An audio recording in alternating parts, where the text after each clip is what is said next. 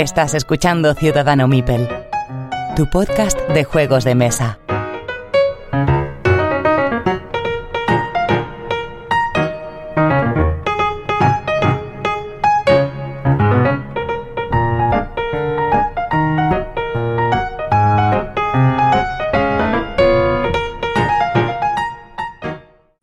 Todos y bienvenidos al capítulo 66, episodio 66 de Ciudadano Mipel. Roberto, ¿estás por ahí? Aquí estoy, muy feliz de estar aquí otra vez. Muy bien. Miguel, ¿andas por ahí? Pues por aquí ando, sí, por segundo episodio consecutivo. Bien. De momento, de momento aguanto. Estamos, estamos saliendo del funeral, como dicen algunos. Sí. El que hoy nos falta es Pedro, que, que, está enfermito, no le pasa nada, no es nada relacionado con el COVID, sino, ya sabéis, estos cambios de tiempos, la gente mayor son los que más sufren. Así que Pedro le tenemos ahí con mocos y, y con no fiebre, pero sí malestar general. Así que Sí, esperamos sufrís, sí, una, una pronta recuperación. Pues si queréis, vamos a empezar con los comentarios, ¿vale? Eh, vamos a ver. Empezamos con los comentarios del episodio 65 en el que Paleto nos dice que qué alegría volvernos a escuchar. Pues nada, muchas gracias por él. Tenemos también a Carlos, a Zapoleón del Club Batallador, que además este fin de semana tendría que haber sido su, sus eh, jornadas de estas de batallador que no pueden ser por la COVID, así que esperamos que el año que viene puedan celebrarlas. Nos dice que la fuerza te acompañe, Miguel, y que repitas más a menudo aquí. De nuevo, gracias por el repaso, siempre curioso e interesante de nuestro querido mundo jueguil. Y ahí nos escuchamos en el siguiente. Pues un abrazo, Carlos. Y se lo agradezco mucho. Pablo Pazo, un, un habitual, nos dice que, que es muy agradable volver a escuchar a Miguel, que él de vez en cuando juega a Carcassonne, pero siempre con la expansión Posadas y, cate- y Catedrales. Y de constructores y comerciantes. O sea que usa lo mismo que uso yo, las, las dos expansiones y que casi todo el mundo, ¿no? Cuando le quiere dar un poquito de empujón. Sí, esas son las que uso yo también. También nos dice que es un clásico que no caduca, que es cosa, es cierto. La verdad que sigue funcionando perfectamente. Y que se queda muy interesado por el 1862 Railway Mania in the Eastern Countries, que también, y también eh, por el Rolling Stock Stars. Así que estás ahí impartiendo doctrina, Muy Roberto. bien, muy bien, así me gusta. Pedrito Gil o Pedro Gil nos, nos dice que, que I love Miguel y muy buen repaso a los juegos que siempre se agradece. Y Ludera Eco Ah, dice a, que van a sacarme los colores aquí. en y Ludera Eco nos dice hola soy nueva en el podcast relativamente y me gustaría eh, pedir si es posible que cuando digamos los nombres de los juegos los digamos claramente y varias veces al inicio y al fin si podéis y que el micrófono no se escuchaba bien es cierto porque tuvimos un problema de sonido el, el otro día pero bueno ya está solventado Eh, yo le con- los nombres de los juegos también es verdad, ¿eh? porque eso escuchando Sí. otros, otros podcasts a mí me pasa, me pasa muy- muchas veces. Lo que le con- pierdes el hilo un momentito y, y pasan 10 minutos hablando del juego y no, no, Sí. Vale. no me entero de qué juego es. Así Mm. que sí, eso Cierto es, así que vamos a intentar decirlos antes y después. Y sobre todo le contesto yo a Ludera que, que los juegos, los nombres de los juegos, nosotros los ponemos en nuestra página web, en ciudadanomivel.com. Así que ahí están siempre los juegos de los que hablamos todos, ¿vale? Eh, a veces con fotos, a veces si no, dependiendo del tiempo que tenga yo para hacerlo. Pero eh, siempre están los nombres de todos los juegos, tanto los que hablamos como en la charleta si repasamos juegos, como la mesa de pruebas, como los del plan malvado, ¿vale? Así que vais ahí a ciudadanomipel.com y los podéis tener. Y prometo ya empezar a poner otra vez el minutaje de, de los episodios. Pues si queréis, vamos a hacer el cambio que os comentamos y que comenté, vamos, y que, que todos estábamos de acuerdo. Y no vamos a volver a, decir noticias, vamos a hablar de algún tema que sea noticioso en este, en este momento. Así que, ¿tenéis alguno presente? Sí, A ver, lo ¿no? que- en todo caso, lo que le ha pasado a Dracoideas, ¿no? Exacto. el 303. Como decía allá arriba, es el efecto mojado. Así que. Eh, que un Berkami de la gente de Dracoideas, eh, un juego que se llama 303 Escuadrón Aéreo o Flight Ujú. Squadron o algo así, que eh, pues en el contenedor del barco se ha filtrado agua y se ha quedado totalmente inservible todas las copias de los juegos. Eh, ellos han prometido reembolsar, pero bueno, supongo que tendrán que ahora empezar a hablar con el seguro, tal. Decían que es una pérdida gorda, pero que no es tanto porque ya tienen los moldes de las figuras y pueden volver a mandar a fabricar. Lo único que mandar a fabricar, meter en cola y que te lo traigan, pues va a ser un tiempo también, dado como está el transporte ahora mismo.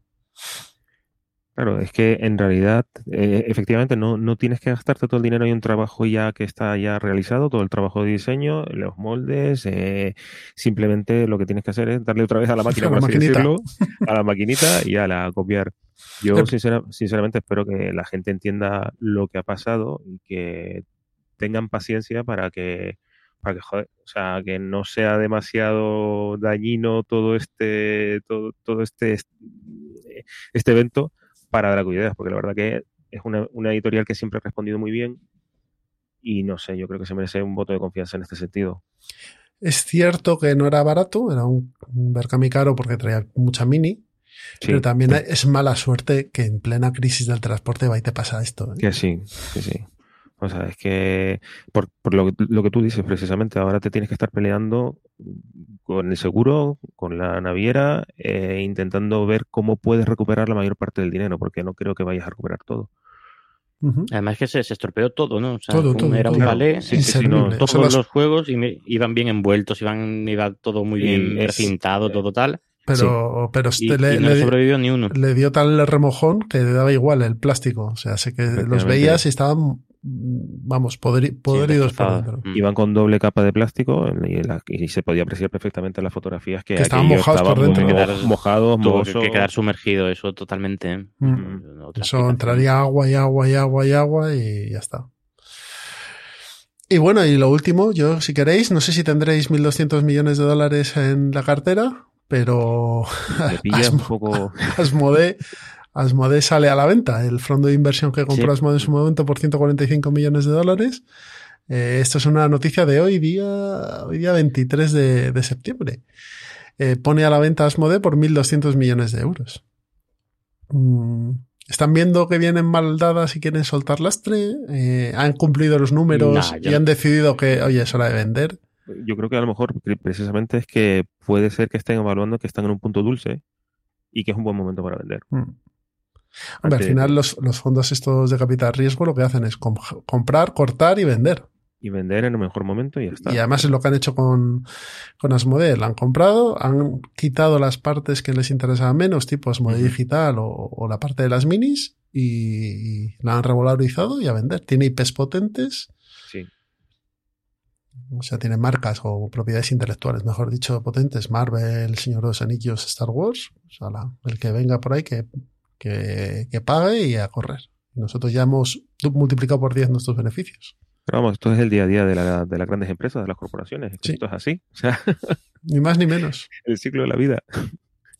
Sí, hay, hay juegos económicos por ahí que lo, lo Que imitan, lo, ¿eh? lo representa muy bien. Estas cosas, sí, sí. Este, ¿Cómo se llama el de, el de Sekigahara? Eh, El chick, el, Mark- el. Este Mm. seguro que se lo sabe. Estas cosas. eso se- seguro. Bueno, pues si no tenemos. otro, kick- sí, otro Kickstarter que ha estado ahí al borde también de tener problemas fue el, el de Dinosaur World, creo, ¿no? Que también tuvieron un percance, lo que pasa es que es menos grave que, Ah, bueno. que este. Que eh, por lo visto cuando, le- cuando recibieron los juegos, eh, pues nada, en los almacenes entraron los enemigos de lo ajeno Mm. Anda. y se llevaron, pues por lo visto, unas cuantas cientos de copias. Joder, pues para llevarse cientos de copias tienes que, que tener, llevar una furgoneta o algo así, ¿eh? Sí, hombre, algo hay que llevar. Y que, y que a las pocas horas estaban ya en portales de estos de venta fraudulenta y. Bueno, y eBay también y, y tal. O sea que Sí, estaban. o sea que el de turno. ya. Pero entonces era algo planificado, porque claro, es que para efectivamente Sí, para llevarte sí, a- tiene pinta, sí. Mm. Madre mía. Mm. O sea, Dicen que no va a afectar a los backers, que, que a los backers, o mm, que tienen copias suficientes, que solo bueno, que, van a ser capaces de hacer todas las entregas, pero bueno, está por ver. Ya. Yo, yo estoy ahí pendiente a ver Ah, cuándo, ¿no? lo recibo. Sí, sí, yo en este estoy. Oye. ¿hace cuánto que nos metís en un Kickstarter? pues Mm. un día Vale. Roberto no, No, nos vale. Yo, pues creo que uno, hace unos meses ya. El último fue, bueno, en agosto. Vale, Miguel tampoco. Yo llevo como. No, dos meses, dos meses, en julio, desde julio. Yo este año no entré en ninguno. A ver, O sea, desde. Cada vez me interesan menos. Y luego con todo el tema del transporte, o sea, de los envíos y los impuestos, o sea, Sí. ya, ya ni entro a mirar qué hay en, en Kickstarter. Sí, eso es un riesgo. Da un poco, da un poco de miedo. Yo también he reducido el, el volumen de, de compra a través de Kickstarter. Haber entrado en el de Myth and Goal, este de Fantasy Football estilo eh, Blood Bowl, porque es que me parece que es un proyecto que está que es muy interesante. Pero está por Kickstarter este. Sí, sí, sí. Está por Kickstarter. Se va a servir desde Alemania. Entonces, pues bueno, me Mejor. parece que sí. Yo es verdad que desde hace un año he bajado mucho el número de, de proyectos que patrocinan Kickstarter, pero porque me estoy pasado, pasando a GamePhone, que está sacando cosas muy... Pero eso, muy Miguel. Miguel, eso es decir, no, yo ya no tomo heroína porque es que ahora me estoy metiendo farlopa a tope. Sí, sí, así es. Pero bueno, pero ha, ha- ha logrado dejar la heroína. lo has preguntado por Kickstarter, ¿no? Pues, pues- bueno, y un Berkami, también me he metido en un Berkami. Un Berkami bien. No lo de las carteritas. Lo de las carteras, sí, sí, sí. Muy bien, bien, bien. Bueno, pues si no tenéis nada más, dejamos esta sección de, de noticias. No sería noticias, de temas noticiosos podríamos llamarlo. Actualidad. Actualidad. Y pasamos a la charleta. Así que hasta ahora.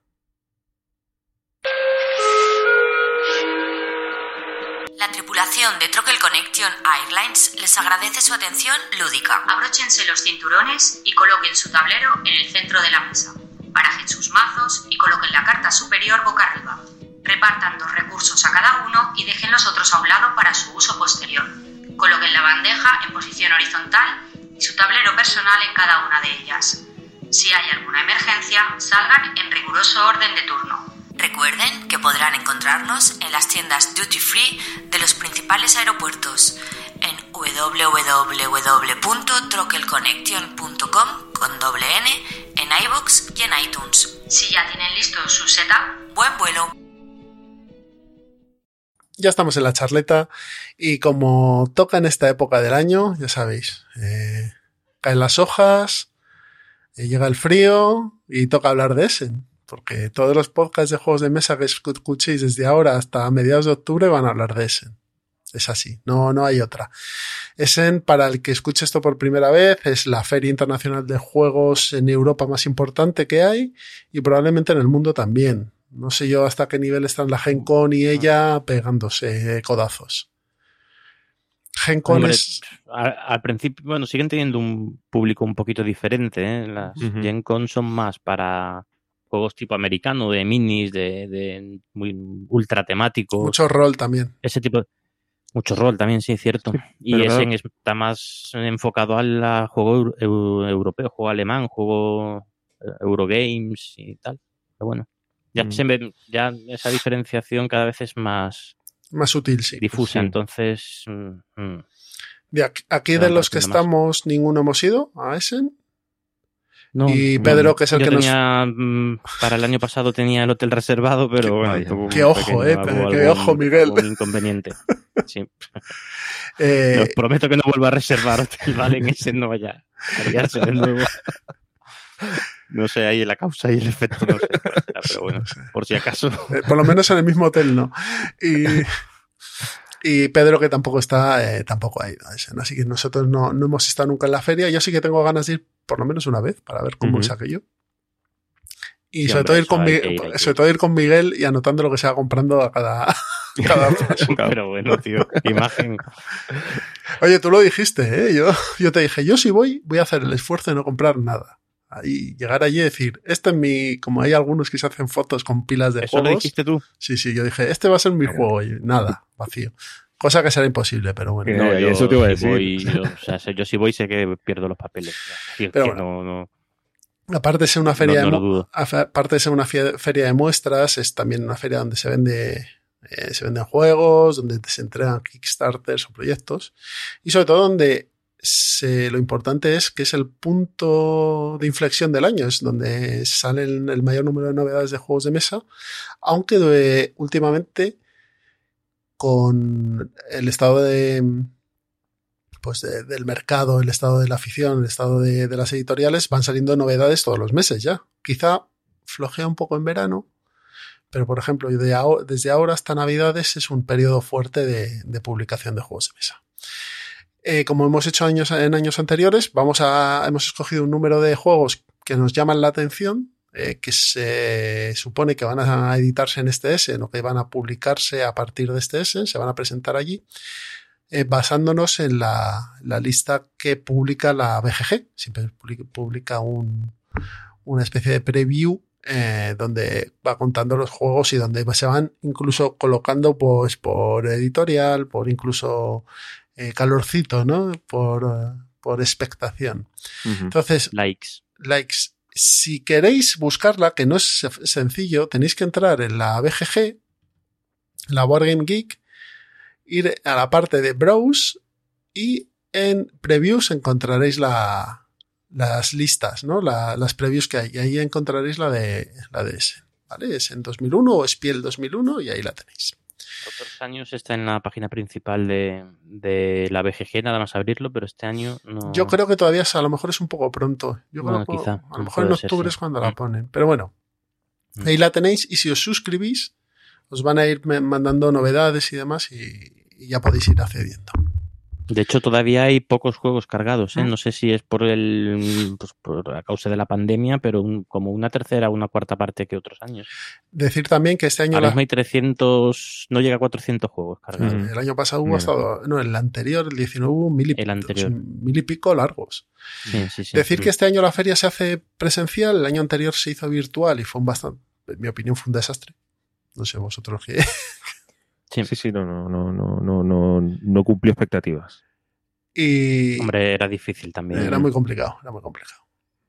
Y este año, bueno, pues eh, no sé las limitaciones de aforo que habrá, pero bueno, yo, yo estoy viendo muchas fotos en Twitter de gente que ya tiene pases y demás. Así que bueno, me parece a mí que va a ser más normal de lo, de lo que creemos.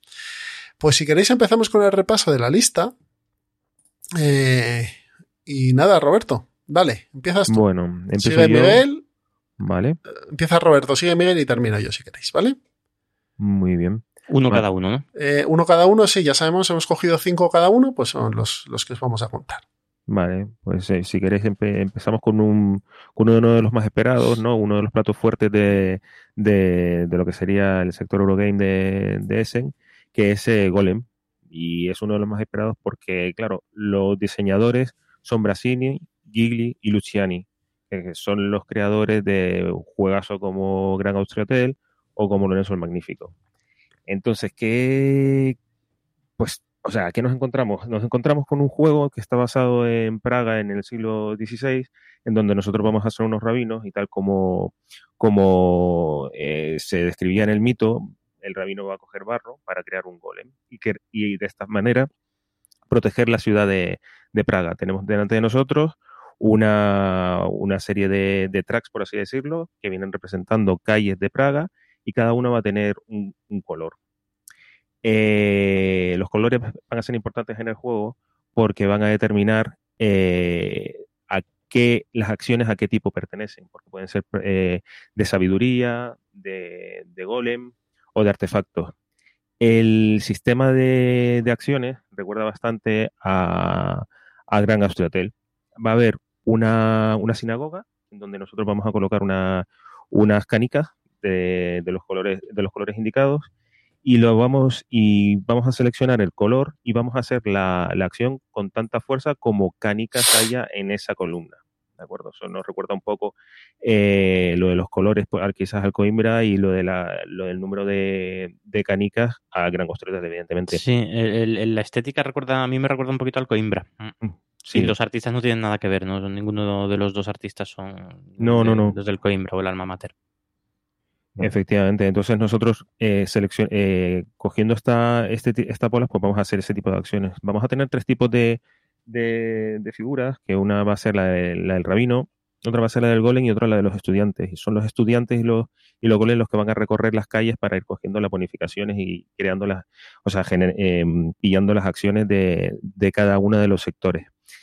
Eh, el juego tengo ganas de probarlo pero por otra parte también lo que me abruma un poco es que tiene una cantidad de iconografía brutal. No sé cómo lo veis vosotros, pero em, a mí, por ejemplo, hay una parte de, de Lorenzo Magnífico que, que, que, ya lo comenté en su momento, que es que hay veces que me para un poco el juego el tener que estar jugando a ser un criptógrafo en una, en una pirámide, ¿sabes? Para ver qué hace cada carta en cada momento. Y aquí ocurre un poco eso, o sea, ves iconografía a mansalva. Pero esto, esto es seña de fábrica de, estos sí, pero, los italianos, ¿eh? Creo, por, por, lo que, por lo que he estado viendo, yo creo que aquí se exagera, porque además este, este juego es más pesado, es más, más, difícil de abordar que, que un Gran Astrotel, por ejemplo, ¿sabes? Eh, y, y claro, es un juego que también te insta a combar como cuando estás jugando al Gran Austria Hotel. O sea, abres esta habitación que te da no sé qué, que te da hacer lo otro, tal.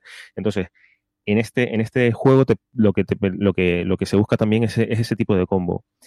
Y, claro, o sea, yo a mí viendo viendo el juego yo creo yo me yo me veo un poco abrumado o sea tengo que tengo que verlo a ver si es que simplemente es una, una impresión ya lo jugaré pero es que me parece que hay demasiada, demasiada iconografía, te lo digo en serio.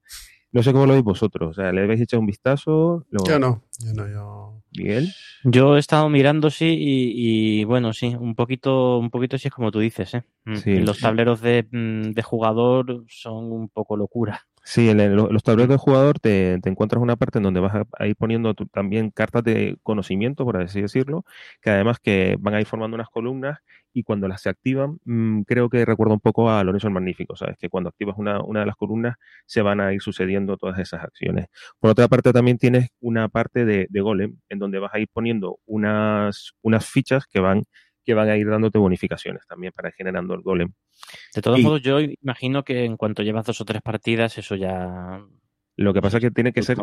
A mí, a mí me pasa, por ejemplo, con el Sol Magnífico, que cuando pasa mucho tiempo de una a otra, ahí, ahí tengo un problema. Y claro, tal como jugamos hoy en día, darle tres partidas seguidas a un euro semana tras otra, eh, pues a mí por lo menos no me pasa. Este, este hasta a día de hoy es el, el, que todo el mundo está diciendo que puede ser el, el más esperado y demás de... Sí, sí, insisto, mm. uno de los platos fuertes, pero ya a título personal mm, quiero, quiero, quiero sentarme a jugarlo y ver cómo va. Luego, pues otra, otra de las características así curiosas es que, por ejemplo, uno de los golems, si supera en el track a los estudiantes, pues se va a volver loco y va a generar eh, efectos adversos.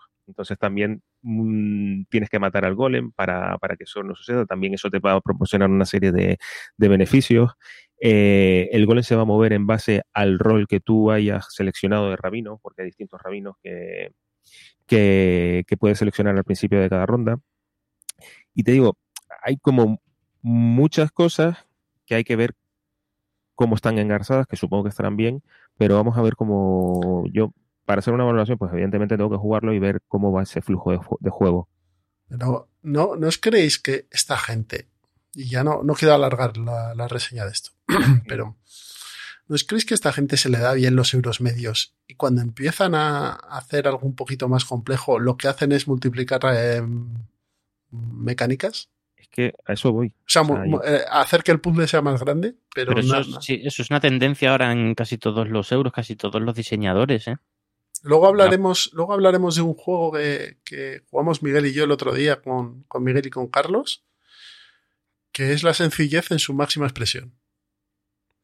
Y, joder, no necesitas más. O sea, a veces es que te tienes que quitar eh, capas del pastel para que esto sea un poquito digerible, porque es que si no, las canicas, no sé qué, la iconografía, claro, al final se vuelve aquello una bola de arena que no hay quien la mueva. Es que, claro, date cuenta de que vas a tener que estar evaluando muchísimos iconos, desentrañándolos para saber cuál es el más óptimo en cada momento y cómo puede ese desencadenar otra acción o otro beneficio que a su vez, o sea, ¿me entiendes? creo que la profundidad no es tanto estratégica, sino de comprensión. Sí, sí, sí, Entonces, pero bueno, eso, eso ya te digo, no, no lo he jugado, no quería probarlo antes de hablar de él, pero no he tenido tiempo porque está en digital. se ah, puede probar, se puede probar en digital. Pero, pero bueno, ya, ya cuando maldito lo, lo edite aquí, pues ya, ya lo, ya lo, ya lo cataremos a ver qué tal. Muy bien, Roberto. Pues nada, Miguel, dale. Bueno, pues yo voy, creo que es otro de los grandes esperados también de, de este Essen, pero del que hay todavía muy, muy, muy poquita información, que, que es el, el, Boon, el Boon Lake, Boon Lake, el último juego de Alexander Pfister. Bueno, el último, el próximo juego de Alexander Pfister. ¿Este va solo él o, o Eh, es eh, Alexander con alguien más? No, no, eh, este es el Es solo, el solo, vale. solo él, con, con Clemens Franz, de ilustrador. Y la verdad es que hay muy poca información todavía. ¿eh? Si te metes en la página de, de la BGG del juego, mm, no, no hay mecánicas, no hay, no hay nada. Hay una descripción del, de- del tema de- del juego, que es un, bueno, es, un grupo de exploradores que dejan atrás la civilización para irse a una tierra an- a- antiguamente habitada por humanos, pero olvidada desde hace mucho tiempo.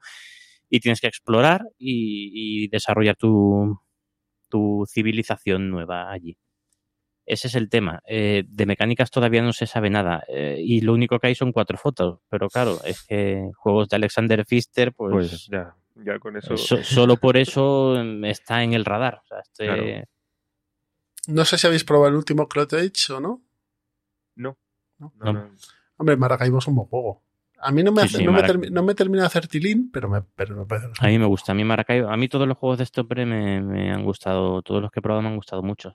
Y Maracaibo, Mombasa o Great Western Trail son tres Sí, sí, no, sí, el tío, juegos el y tío el- tiene, tiene mano y. sí. Port. Royal me parece un juegazo también. El que no hemos enorme. probado es el Blackout Hong Kong, ¿no? No. Sí, no. Entonces este pues está, está, este lo tengo yo en el radar ahí. Sí, para, Vale. para en cuanto se pueda pues echarle unas partiditas. Boom Lake. tal, Eh, En cuanto sepamos un poquito más. Boom Lake de. Alexander Pfister. eh, próximamente en, en Essen, a ver si sacan algo más. Mm. Yo de los juegos que tengo muchos son más por hype que por la información Bueno. que realmente hay, ¿eh? porque es que todavía falta un tiempo para Essen y hay muchos juegos que, que se sabe que van a salir. Voy a hablar- yo, voy a hablar uno porque me gusta el título y me, me da calorcito, pero vamos, no viene nada, de nada del juego. Ya os contaré. Eh, It's a Wonderful Kingdom es el mío. Ah, bueno, de ese sí hay información. Sí, vamos, es la versión a dos jugadores de It's a Wonderful World, eh, trasladado de la Edad Media, eh, y no deja de ser una adaptación del antiguo Seven Wonders Duel. ¿no? Eh, yo me he quitado encima el It's a Wonderful World por, por- porque en casa es- yo creo que es un juego que hay que jugarlo a cuatro, este, teniendo draft y demás, o a tres o a cuatro. Y este Dicen que el solitario funciona bastante bien. ¿eh? Sí, claro, pero es que yo a solitarias apenas juego, entonces. Pero este mm, It's a Wonderful Kingdom, que es a dos, sí que me llama más la atención. Eh, al parecer es la misma mecánica muy parecida que la de It's a Wonderful World, supongo que cambiarán algunas cositas. Así que nada, me llama la atención eh, qué, qué puede ofrecer y bueno, pues lo tengo ahí en el radar. Y está bien que salga, que salga también una versión para dos, porque la versión para dos que había era un poquito mm, dudosa en el otro juego. Siguiente. Yo es que en- Dime. de ese juego, es que It's a Wonderful World a mí no me llegó a, A mí me pasa me igual. gusta, ¿eh? me gusta, lo juego, me parece está bien y tal. Pero para lo que ofrece prefiero el, el, El Seven Wonders. A mí me gusta más. Me parece, no sé, más, más- un juego más redondo. Este mete un poco más de complejidad, un poquito así, los recursos y tal. Pero es que se- al final se parecen demasiado. Son dos Mm, juegos que sí se parecen mucho creo yo. Y el, el Seven Wonders es más mm, directo, más fácil de ver, más. mm, No sé, a mí me entra mejor una partidita al Seven Wonders que al It's a Wonderful World. Pero bueno, no sé, eso cuestión de gustos. Bueno, Pues esperemos que este Is a Wonderful Kingdom mejore Seven Wonders Duel, que es un buen juego también. Roberto, Vale, pues eh, uno que me llamó la atención precisamente por el título es Tindaya. Tindaya es el nombre de o sea, ¿no es la, no- la novia de Tom Holland, Zendaya o algo así? Ah, algún- Tindaya es el nombre de, de un monte de Fuerteventura. Entonces yo digo, ajá, mira, pues mira, de las Islas Canarias, de mi tierra. Y, y nada, ¿y qué, qué nos encontramos en Tindaya? Nos encontramos un, un Eurogame de, que nos pone en el siglo XV, cuando eh, estaba en pleno momento eh, colonialista, eh, y nosotros vamos a, representar cada uno a una, a una tribu aborigen, guanche. Y es un euro, ¿de acuerdo? Que tiene varios modos de juego. Lo puedes jugar solo, cooperativo, eh, competitivo, incluso tiene un, modo contraidor. Y en, el juego, al principio, vamos a ver una fase en donde nosotros tenemos, vamos a tener que, cumplir, como por así decirlo, los mandatos, los mandatos de, de los dioses. Luego cada, cada tribu va a tener, eh, va a tener mmm, tecnologías que, por ejemplo, de, de, de pesca, de, agricultura, etcétera. Y me parece interesante sobre todo porque es un euro en donde tiene como muchos tintes temáticos. Vamos a tener que lidiar con los colonos, con los piratas, con terremotos, con volcanes, eh, con todo. De hecho, el, el, el, mapa va cambiando. Dependiendo de las cosas que se vayan realizando, el, el mapa, el mapa varía. Es un, es un juego también que, que es de gestión de recursos y que penaliza el, el hecho de coger más recursos de los que necesitas. También ese factor así.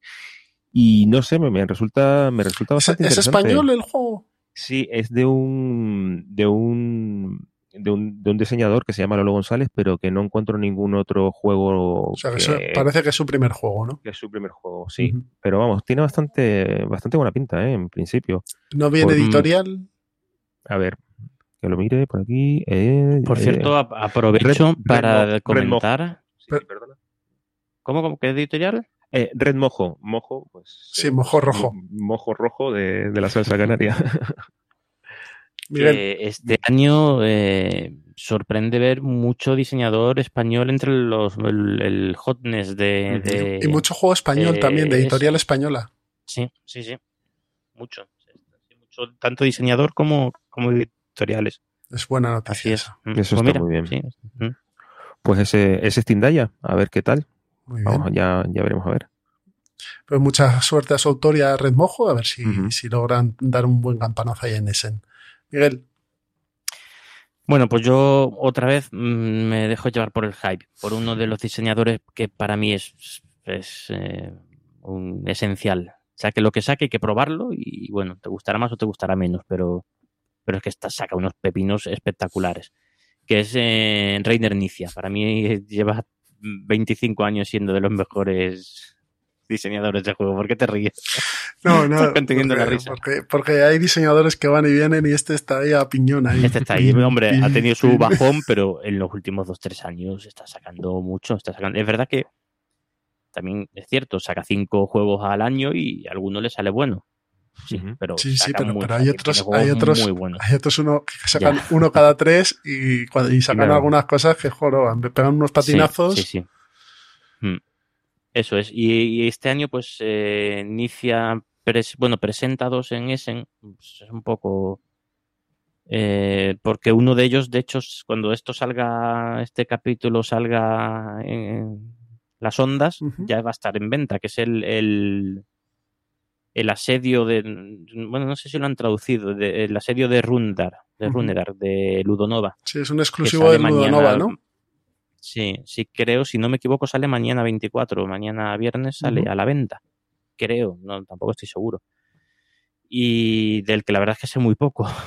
sé, sé, que es de Nicia, que la pinta que tiene en las imágenes que hay es, es muy curioso porque tiene una estructura, o sea, se ven, no sé si es parte de la caja o cómo lo hacen, pero es una, tiene una estructura que es una forma de castillo en 3D y no sé, tiene ese lo quiero probar, tiene, tiene una pinta curiosota. Que por cierto, contu, contaron los de Ludonova hace unos días que el primer proto de, de Nicia se lo entregó eh, Nicia a la, a la editorial con, con hecho, hecho en Lego, el castillo ese. O sea que algo debe formar parte de la mecánica del juego. El, sí, sí, sí, sí. 3D, es, es, uh -huh. es, una especie de Tower Defense pero no te tienes que quedar, te tienes que ir yendo. Entonces, bueno, tiene ahí su, su puntillo. Este asedio es Runedar, ¿no? Runedar. Unos enanos que Runedar, vienen ahí en sí. una mina y demás. Está, sí, está curioso. De enanos, eso curioso. es. Sí, sí. Y el otro del que sé todavía menos es eh, Witchstone. Witchstone. Piedra de bruja, Witchstone. Pero todo junto, sí. Sí, pues nada, otro juego de movida de brujería y. uh -huh y hacer tus hechizos y en un, un caldero y tal. ¿Este quién lo edita? Eh, Witchstone. Este, pues la verdad es que no lo sé. Aquí estoy viendo, es que no, no los conozco, ¿eh? Vale. Mm, Hatch, Atalia, Dice Tree, Pues, ver, o este- Japan, no, no lo sé. Este, no este hombre trabaja con tanta gente. Sí. Bueno, Sí, sí. Pues, pues voy yo con el mío, que es Tolos. Tolos ya hablé de él el otro día porque he podido probar el proto. Tú vas a lo seguro, ¿eh? Sí, yo voy a, voy Bueno, a- yo he ido con Nicia y Fister, tampoco voy a yo voy, voy a la seguro, voy con David Bernal y con Perro Loco Games. eh, y con Jesús Fuentes aquí al, al diseño. Nada, Tolos es un juego abstracto de colocación de columnas. Lo que vamos a tener es un templo griego en el que vamos a tener que, eh, que cre- colocar, montar eh, siete columnas con siete piezas, Para que digan que los euros no tienen tema, ¿eh? con cinco piezas. Son, cinco piezas, son cinco piezas. Y bueno, dependiendo de dónde coloques tu pieza, activas un poder y vas a poder pues, desplazar piezas de uno a otro y demás. Y luego, dependiendo de las mayorías que haya en cada columna, de colores tuyos del contrario neutros, pues vas a ganar puntos o incluso perderlos. Juego que, como os he dicho, yo he probado el proto, he jugado varias partidas en casa y funciona bastante bien. El aspecto que le han dado es muy bonito. Sí, Muy, sí muy bonito. Mm. Y me alegra que una editorial pequeña y que David, que, que también es un autor que, que es, bueno, ya tiene pocos juegos, pero ya relativamente poco tiempo en este, en esto, pues salga para adelante. Entonces, nada, mucha suerte a este, a este Tolos ahí en, en Essen y a la gente de Perro Loco y a David, pues que, que vendan mucho y que tengan mucha difusión, porque me parece que como juego de dos, eh, rapidito, abstracto y demás, está bastante bien este Tolos. Eso te iba a decir, es un abstracto, un abstracto y, de, y de mayoría. Lo he dicho, eh, al principio, es Ah, vale, abstracto. sí, sí. Sí, es de, no, no, es de mayorías, De de ma- mayorías. pero de mayorías contraintuitivas. Es un poco como Petris. Ah. En Petris es un juego de minorías. Es decir, tú lo que tienes que conseguir es tener menos eh, bacterias que el otro.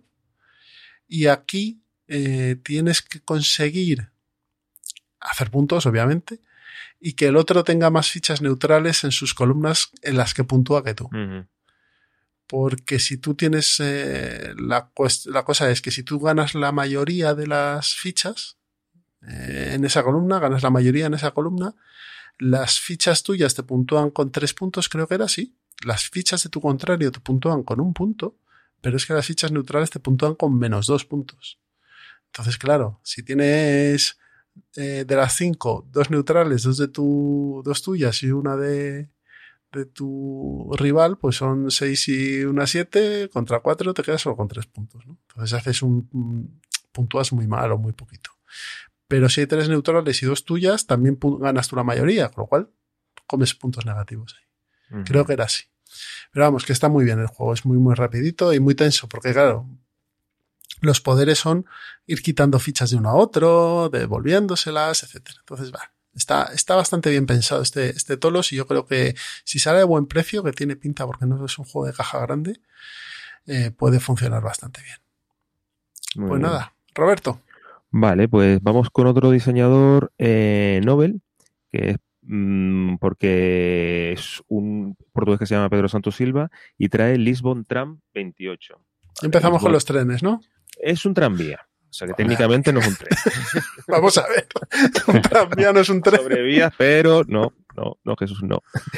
El, el caso es que, bueno, ya sabemos, el famoso, el famoso tranvía de, de Lisboa. Pero ¿cuál? ¿Este Es- que, que sube la cuesta y que va al barrio alto y demás? No, no, no, no, no, el que, no, el, el de recorrido normal, Ah, plano. Eh, bueno, pues es un, es un juego que no es muy que no es muy denso, es bastante ligerito y cada jugador va a llevar un tranvía. Eh, eh, lo que vamos a, te- a tener que ir haciendo es recoger pasajeros y llevarlos a monumentos, ¿vale? Al principio de cada al principio de la partida va a haber una vamos a sacar una serie de cartas que van a representar unos, unos monumentos y es ahí a donde vamos a tener que llevar a, los a los turistas. En el, sistema de movimiento de, de los tranvías es que tú tienes que gastar cartas de tu mano, que se llaman tickets, eh, y los tickets tienen cuatro colores, ¿no? Azul, amarillo, verde eh, y, ro- y rojo. Siempre que te vayas a mover y gastes tickets del mismo color, pues tantas casillas te moverás. Si la casilla en la que vas a caer está ocupada, tocas el timbre, y digo tocas el timbre porque trae un timbre, tocas el timbre y entonces todos los tranvías que estén por delante se tienen que mover una casilla, ¿vale? Entonces tiene un sistema de compensación de que estas personas roban una carta de ticket, ¿de acuerdo? Cuando llegas a una parada, puedes recoger a la gente, pero solo si tienes los tickets que coincidan con el color de cada uno de los meeples que previamente han sido sacados eh, de forma de, una bolsa, ¿no? De forma aleatoria. Luego los metes en tu tranvía, si te caben, porque al principio solamente vas a poder eh, tener dos de cada uno de los colores, a no ser que vayas recogiendo eh, en tu recorrido algún bonus que te permita ampliar la capacidad de, de tu tranvía. Y cuando llegues al monumento, en la carta de monumento viene representado cuáles son los que tienes que entregar, ¿de acuerdo? Los colores que tienes que entregar. Una vez ganas esa carta, esa carta te la llevas y cada monumento va a tener unos puntos en la parte superior, que son los que tienes al final de la partida, y si vas recogiendo más monumentos en los márgenes, tienes como unos tickets dibujados que si, los, que si haces que coincidan entre colores, así, eh, vas a conseguir puntos extra. Entonces, pues, al final viendo todo esto, dices, joder, esto está cachondo, ¿no? Porque tiene como cierta parte de planificación y de puteillo que puede estar bastante pero, divertida. Tiene un aire familiar bastante grande, ¿no? Sí, sí, este sí, sí tiene aire familiar, pero ese rollo de ahora tengo que ir a por esta para que me coincida con el ticket del otro monumento con el mismo color, tengo que pasar por esta parada para conseguir esto. O sea, tiene, tiene como bastante planificación para ser familiar, ¿sabes? No es como un ticket to ride. Creo que va un poquito, un poquito, más. un poquito más. Y, me llama mucho la atención porque además es máximo una hora de, juego y el aspecto, a mí me, me, gusta, me parece que el mapa está, está bastante bien diseñado, es claro y creo que puede, puede sorprender este juego. ¿eh? Lisbon Tran 28 se llama. Lisbon Tran 28. 28. Muy bien. Sí, a mí este también lo tenía yo en mi lista. Si todo lo que tenga vías. Roberto. No, y Lisboa, y Lisboa. A mí Lisboa me apasiona. Es una ciudad que me, me chifla. Dos por uno. Lisboa y tranvías, pues ya, pues claro. Este mío. Ya lo jugaremos y tocaremos el timbre. Miguel, te toca. Eh, me toca, me has pillado un momento fuera de juego. Ah, vale. Eh, bueno, pues yo voy a hablar ahora mm, de uno que me atrae a mí mucho, que es Voidfall. Voidfall. Creo que también va a ser de los más comentados este año, me parece a mí, porque cada vez que sale un juego así que dice ser 4X, uno más de exploración espacial 4X, pero siempre hace mucho ruido. Ya no te fías, ¿no? Ya, sí, ya, y más porque este autor da mucho, tiene mucho cal y mucha arena, que es de David David, David Turchi. Ah, bueno, claro. Entonces, Tekenu, Anachrony, Kitchen Rush, desde luego tiene cosas mm, variadas, ¿vale? Te pueden gustar más o menos, pero bueno. Y este se vende como un, bueno, en la descripción viene la típica pues, típico esto de ciencia ficción de mm, durante siglos los Novards, descendientes de la casa real de no sé qué, han gobernado con mano de hierro, tal. Bueno, pues al final es un, es lo que hay detrás es un juego de civilizaciones. Se supone que es un 4X, exploración, pelea y tal, investigación, eh, pero con un componente, con un componente muy fuerte de juego económico. O sea, tú tienes que desarrollar la economía de tu, de tu civilización. Y gracias a esa economía, pues ir explorando y desarrollando tu ejército y tu tal. Y bueno, pues mm, estéticamente tiene buena pinta y pues nada, pues una duración que para ser un 4X se supone que es más o menos contenida, porque es de 60 a 180. Y bueno, pues a ver, a ver qué tal. No Void, sé si habéis oído Voidfall, la caída en el vacío, ¿no? Voidfall. Sí, eso es.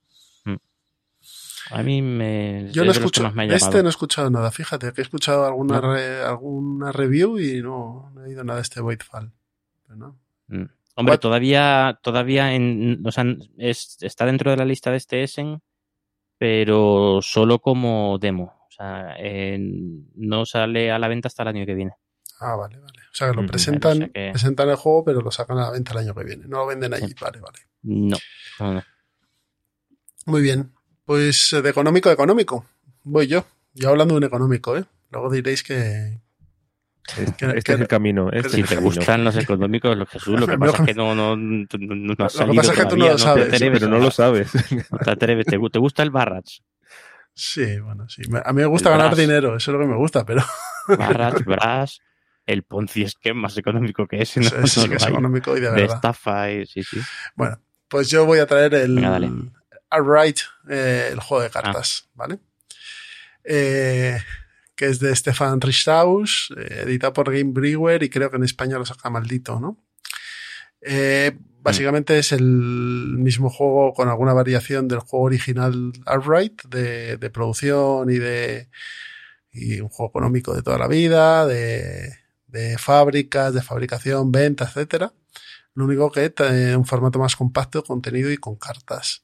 Y que, y sin que, y sin meter el dedo en el ojo a nadie, seguramente podremos jugarlo en español antes que el Alright de, de caja grande porque todavía está pendiente de editarse. Entonces, bueno, en español digo.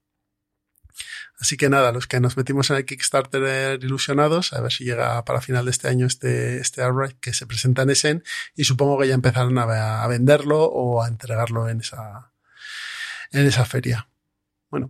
A mí si es de cartas, es ligerito y demás, supongo que este Outright es más, eh, bueno, se, se, juega en 60-100 minutos, dice, entonces por mí perfecto. Si tiene esa, esa duración, eh, está dentro de mi, de mi abanico. Sí. Ese también lo tenía yo en. Tú también, ¿no? Mm. Sí, hay, de hecho en la lista, en el previo de Essen, hay algún juego que no he metido yo en mi lista.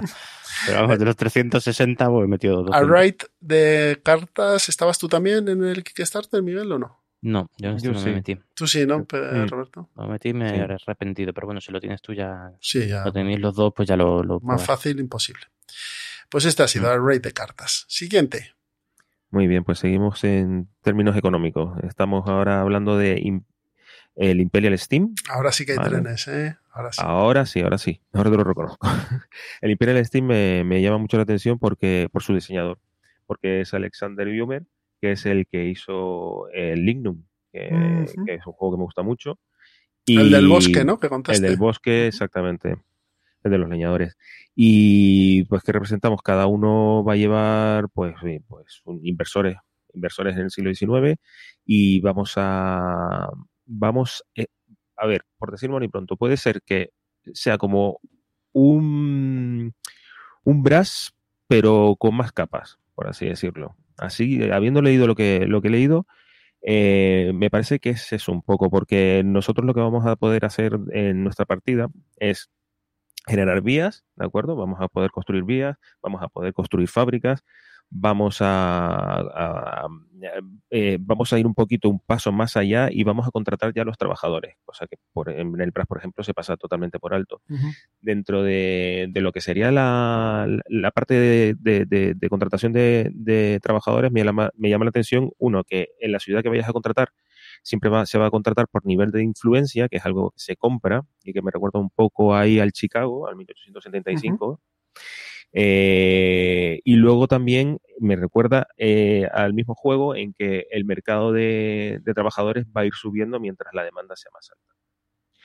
Eh, evidentemente, como se trata de, un euro, vamos a tener una parte de generación y de, y de, y de gestión de recursos vamos a llevar de, una parte a otra, vamos a tener que cumplir contratos.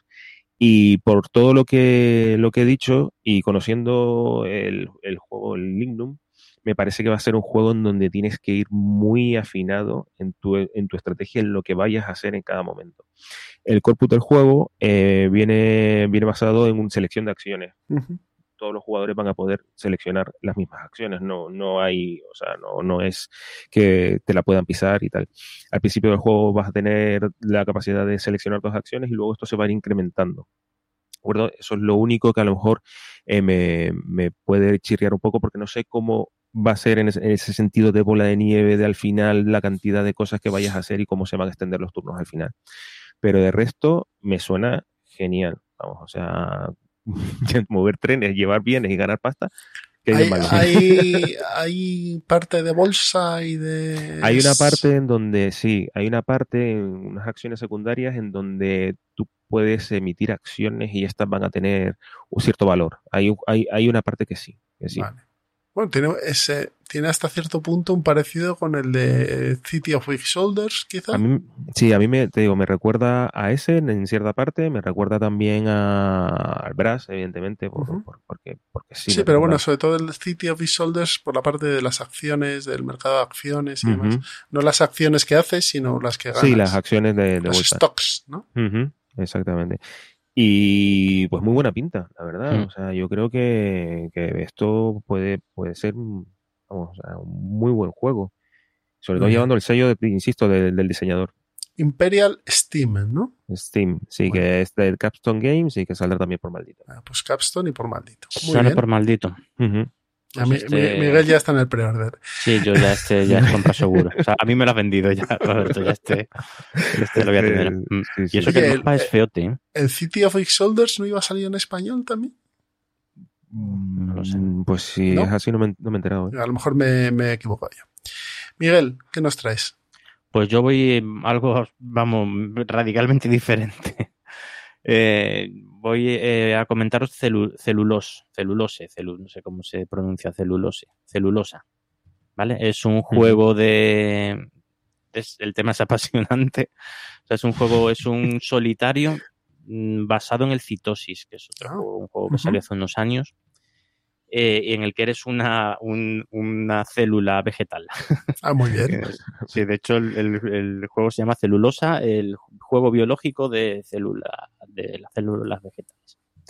Eh, ¿Por qué me llama este la atención? Porque es de los mismos autores y misma, misma editorial que el, que el Periodic, que es un juego que nosotros lo jugamos bastante, un juego muy sencillito, muy familiar, un peso ligerito, pero que es súper entretenido. Es un, el Periodic es, es un juego muy entretenido, lo jugamos aquí bastante en familia y los niños que se, se, se aprenden, mis hijos han aprendido la tabla periódica jugando al, al, al periódico. O sea, de una forma es súper amena, echas un buen rato, saben, ahora tengo que ir al, al, al hierro. Y, y, bueno, además viene el, el símbolo, o sea, el, el nombre, el nombre de atómico y el, el número atómico y el, y el nombre del elemento. O sea que al final lo terminan relacionando todo y saben que, pues, que el hierro es fe, que, el, y que tiene el número atómico de no sé qué, y todo así. O sea, es eh, un juego con el que han aprendido un montón y de forma totalmente. mm, O sea, muy, muy, muy amena. Que al final, o sea, es, lo que importa en un juego. O sea, lo que aprendas en un juego es secundario. Lo importante es pasar, pasárselo bien creo yo. Y este tiene la misma estética, así una estética muy llamativa, es de, es de la misma editorial, de Genius Games. Y súper bonito el juego, tiene, no sé si lo habéis visto, tiene muy, una pinta muy, muy chula. Un, juego. Bueno, y luego además ves las mecánicas que es eh, de mayorías, set collection, lo, colocación de trabajadores. O sea, todas, decir, ¿no? todo, todo, todo ahí súper agradable. Esto es como verse un capítulo de Friends, que da igual de, en qué sentir, que, o sea, que, en que, de qué humor estés, que es que siempre vas a pasar un buen rato. Pues es la sensación que me da este juego. Que, bueno, pues Ujú. mira, tiene, tiene buena pinta. Este, yo supongo, no sé si lo sacará más que Oca, que es el que son los que han sacado otros de, de Genius Games, pero, pero si sale, pues este también caerá. Importante decir que es en solitario únicamente. Sí, cierto, es verdad. Ah, sí, sí, sí. vale, es vale. solitario, es un Que lo has solitario. dicho antes. Sí, sí, se, se basa en. que es otro juego también de, de, de los mismos, también basado en una célula, que pero ese sí es. ¿En cuál se basa, perdona? Que se ha cortado. En el citosis. Citosis, vale. Pues nada, este es celulose. Pero, perdón, eh, es celulosa, a Plant Cell Biology Game, ¿no? Sí, sí. Y- eso pero, es. que te, pero te pone de uno a cinco jugadores. Mm, tienes razón. Pues entonces te no es pone dos solitario. jugadores, pero, pero abajo Y, pone. y la o sea, comunidad dice que, que tres.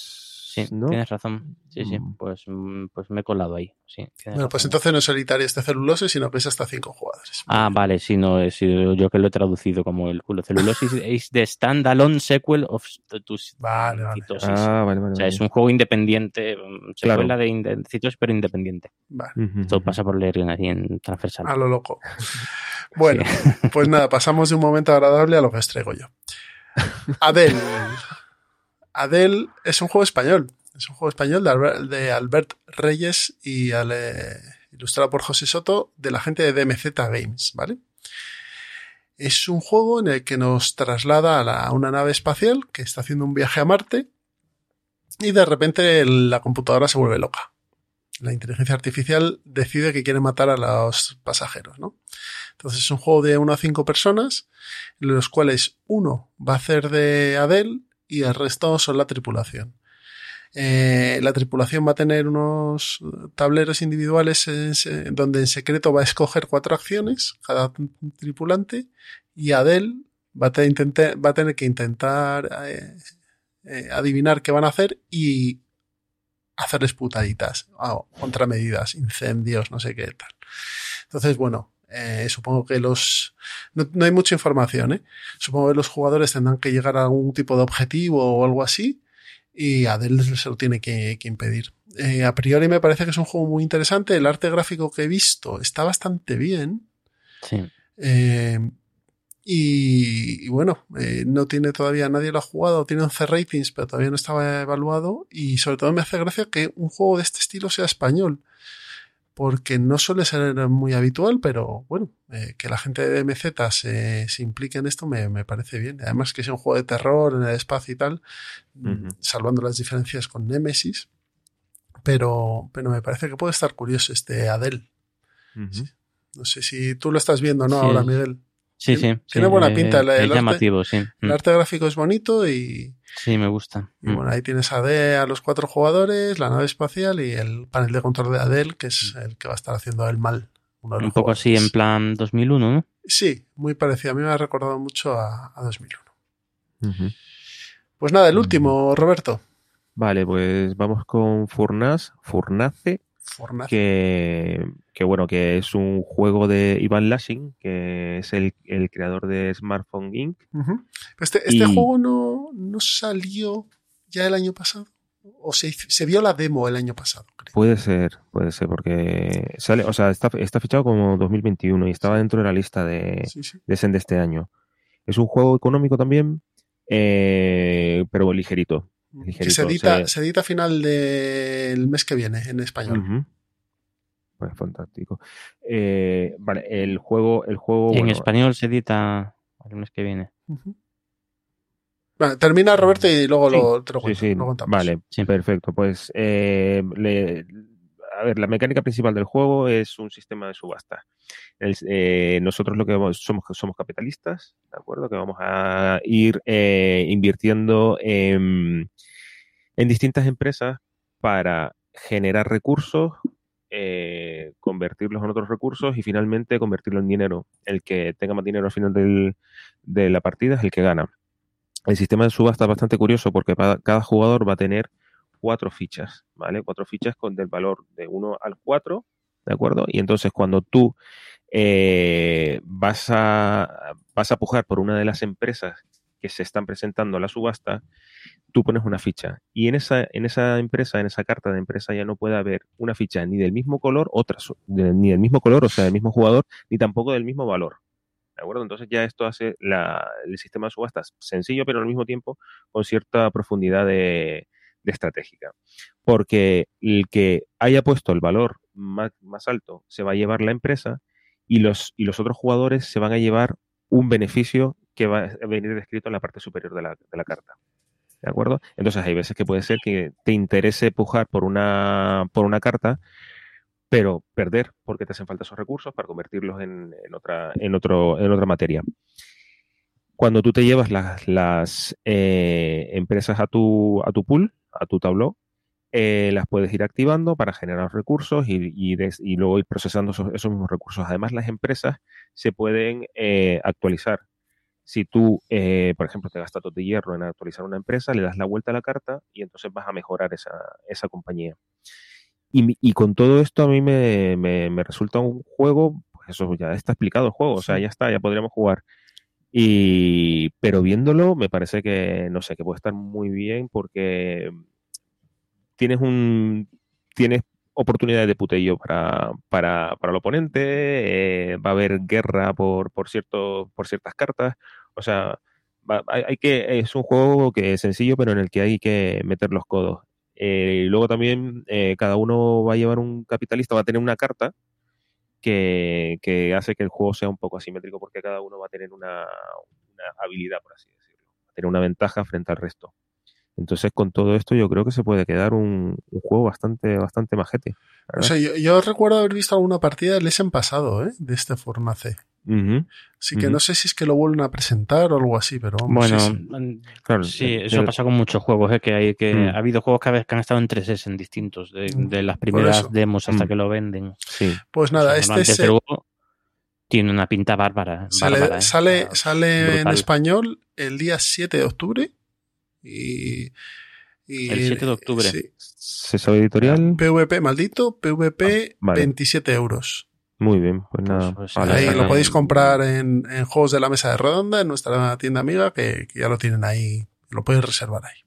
Muy bien. Pues vamos, de- este de, de cabeza. O sea, me estáis costando mucho eh, hoy. eh. Sí, además es, es econo- o sea, es económico y económico. Los. Económico, no económico, sí, sí.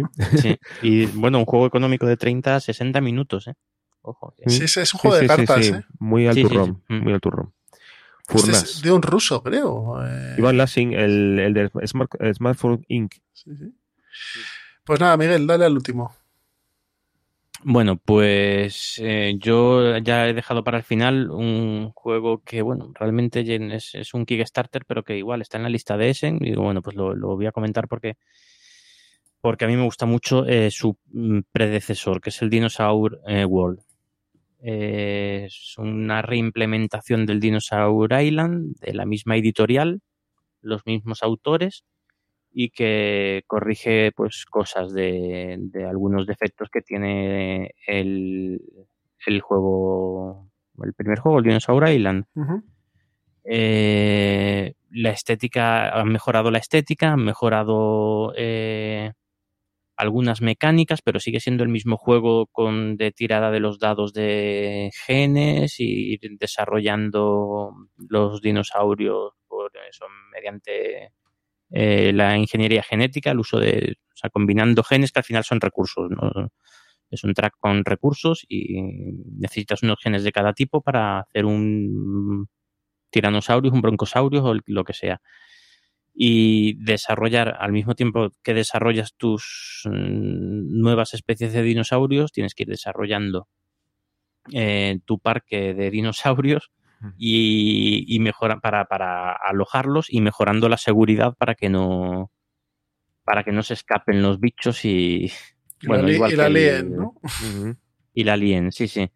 Es un euro de gestión de recursos, de colocación de trabajadores. Meten algunas cosas como los nuevas con respecto al Dinosaur Island, como los jeeps, que bueno, todavía está por ver cómo es exactamente la mecánica. Pero que a mí me parece, me parece muy interesante. A mí el primer juego me gustó. Es verdad que tiene algunas cositas que son mejorables, pero si lo solucionan con este, pues eh, Es- Este es de Pandasaurus, ¿no? Eh, eh, Sí. Y lo editó aquí en España de Vir el Dinosaur Island. Ahora el Dinosaur World, Sí. habrá si lo editan o no. Habrá que ver. Mm, Este es el que comentaba antes que Sí, le habían que- robado no sé cuántas copias, pero bueno, pero con lo que ganaron con el primero.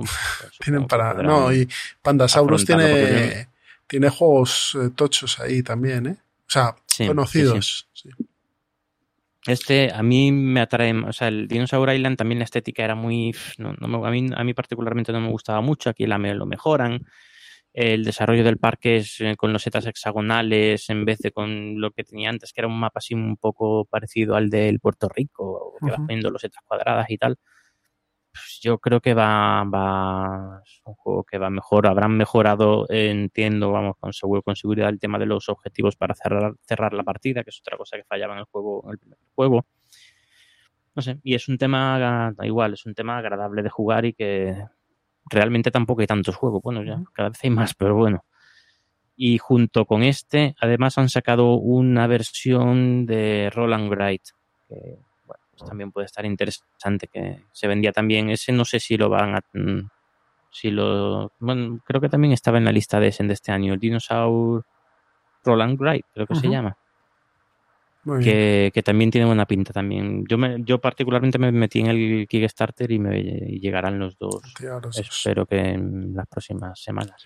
Pues nada, estábamos hablando de Dinosaur eh, World y su versión también de Roland Wright. Muy bien. Escribir y tirar daditos. Bien, pues mm, yo voy a hacer la, pues probablemente una de las mejores reseñas que se han hecho en el podcast en español de juegos de mesa. Porque es un juego que aquí pone 2023, pero aparece en ese en 2022. O sea que supongo que se irá una demo. 2021, es en 2021 estamos. Fíjate, pues entonces estoy hablando de un juego de, de a tres años vista. O a dos años vista, mejor dicho. Eh, Eric, el ascenso de los, eh, de los reinos jóvenes. En cuanto he visto a Eric, eh, he dicho, esto tiene que entrar aquí, como sea. Eh, bueno, pues la descripción que aparece en BGG la podía haber puesto yo también, o sea que de ahí nada. Eh, lo único interesante es que el, publi- el, el editor se llama Le Department, que no sé quiénes son, la verdad. Es un francés, es un juego francés. Y el, uno de los diseñadores es, es uno de los que ha trabajado en, todos los zombicides sabidos y por haber. Así que a lo mejor por ahí puede darnos una pista. Nada más, no tiene ni mecánicas ni nada. O sea que estaré atento a ver si hay algo más en este S, en alguna demo o algo, porque el tema me interesa y mucho. Eh, No ha habido ningún juego de mesa, o por lo menos yo no recuerdo dentro de los rollos de Morcock. Años 70 o algo de eso, si no me equivoco. Sí, en los 70 seguro que alguno salió, pero vamos, no debió ser muy, muy famoso. Bueno, pues con esto hemos dado un buen repaso a, a juegos que nos llaman la atención de este Essen. Ya sabéis lo que os decimos. eh, no es que os digamos qué es lo que va a ser lo mejor, sino lo que nos ha llamado a nosotros la atención. Sí, de, hecho eso, yo quería comentar que eh, eh, nosotros hemos comentado 15 juegos entre los tres, pero es que, o sea, echadle un vistazo a la página de, la BGG porque nos hemos dejado muchos Ah, juegos sí. que, Mm. que, que tienen también mucha... um, Sí. Por ejemplo, nos hemos dejado. Bit- Bitoku, que está el número uno. Eso es, de Germán Millán. Eso Y es. eso es, quería hacer un, un repasito rápido simplemente nombrando algunos, como Luna Capital, que también de José. Ramón Palacios, que tiene una pinta solo por la estética, es un... Desde Albert. Montéis, el- el- Ujú, los dibujos. sí. Mm, el París Eiffel, eh, hay expansiones para el Ar- para el Ruinas Perdidas de Arnak, el Cascadia, eh, está, es que hay, hay muchos, muchos juegos. Hay expansión del del ahí lo diré, lo he perdido por aquí. Bueno, lo, cuando llegue lo, lo, lo comento. Eh, Welcome to the Moon también me llamó a mí mucho la atención. Eh, el nuevo juego de los Yamadais de East Shea, el Shinkansen, también de trenes. Y, y es que si le dais una vuelta, es que vais a encontrar mil. O sea, la, la expansión del Maracaibo es la que iba a decir antes, del Maracaibo. Y de Paleo también está la De expansión. paleo, sí, de paleo, efectivamente, también el, del Perseverance, el, yo que sé, hay pf, expansión para el pipeline. O sea que hemos comentado 15, pero es que si hiciéramos otro programa dentro de una semana, a lo mejor eran otros 15. O sea, Ujú. Es que, Ya sabéis esto, si estáis si que le echéis un vistazo a la página es, mm, echadle un y vistazo a la página. ahí porque es que hay de lo, de lo que os guste, del tipo de mecánicas que os gusten, de los temas, de da igual, o sea, es que hay de todo. Y eso que este año mm, hay, ya comentábamos que hay menos juegos, pero echarle un vistazo porque y habrá juegos que nosotros a nosotros no nos llamen, o sea, no nos, nos pasen por debajo del radar y, y sean juegazos, claro, que eso seguro. Pues nada, nos hemos quedado sin las ranurunadas japonesas y coreanas de Pedro, pero bueno, eh, otro año será. Si eso el año, la próxima vez que venga por aquí le pedimos que nos haga un especial de, de sus ranurunadas de, de ese. Pues nada, si queréis nos vamos a la mesa de pruebas. Perfecto. Pues nada, Vamos. hasta ahora.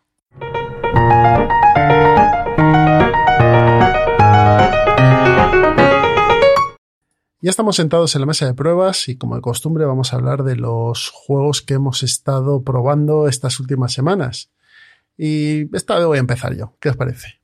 Perfecto. Bueno, me parece bien. Muy bien. Pues yo voy a empezar con Dinastías Heigate and Hexe o Casarse y Gobernar. Ya habéis visto, he estado practicando mi alemán. Eh, juego del año 2016 de Matías Kramer. Mm, No el Yayo, sino el otro. Con un 7,2 en la BGG, eh, de, eh, de- editado por Hansing Gluck. Eh, solo en versión, creo que está solo en versión alemana.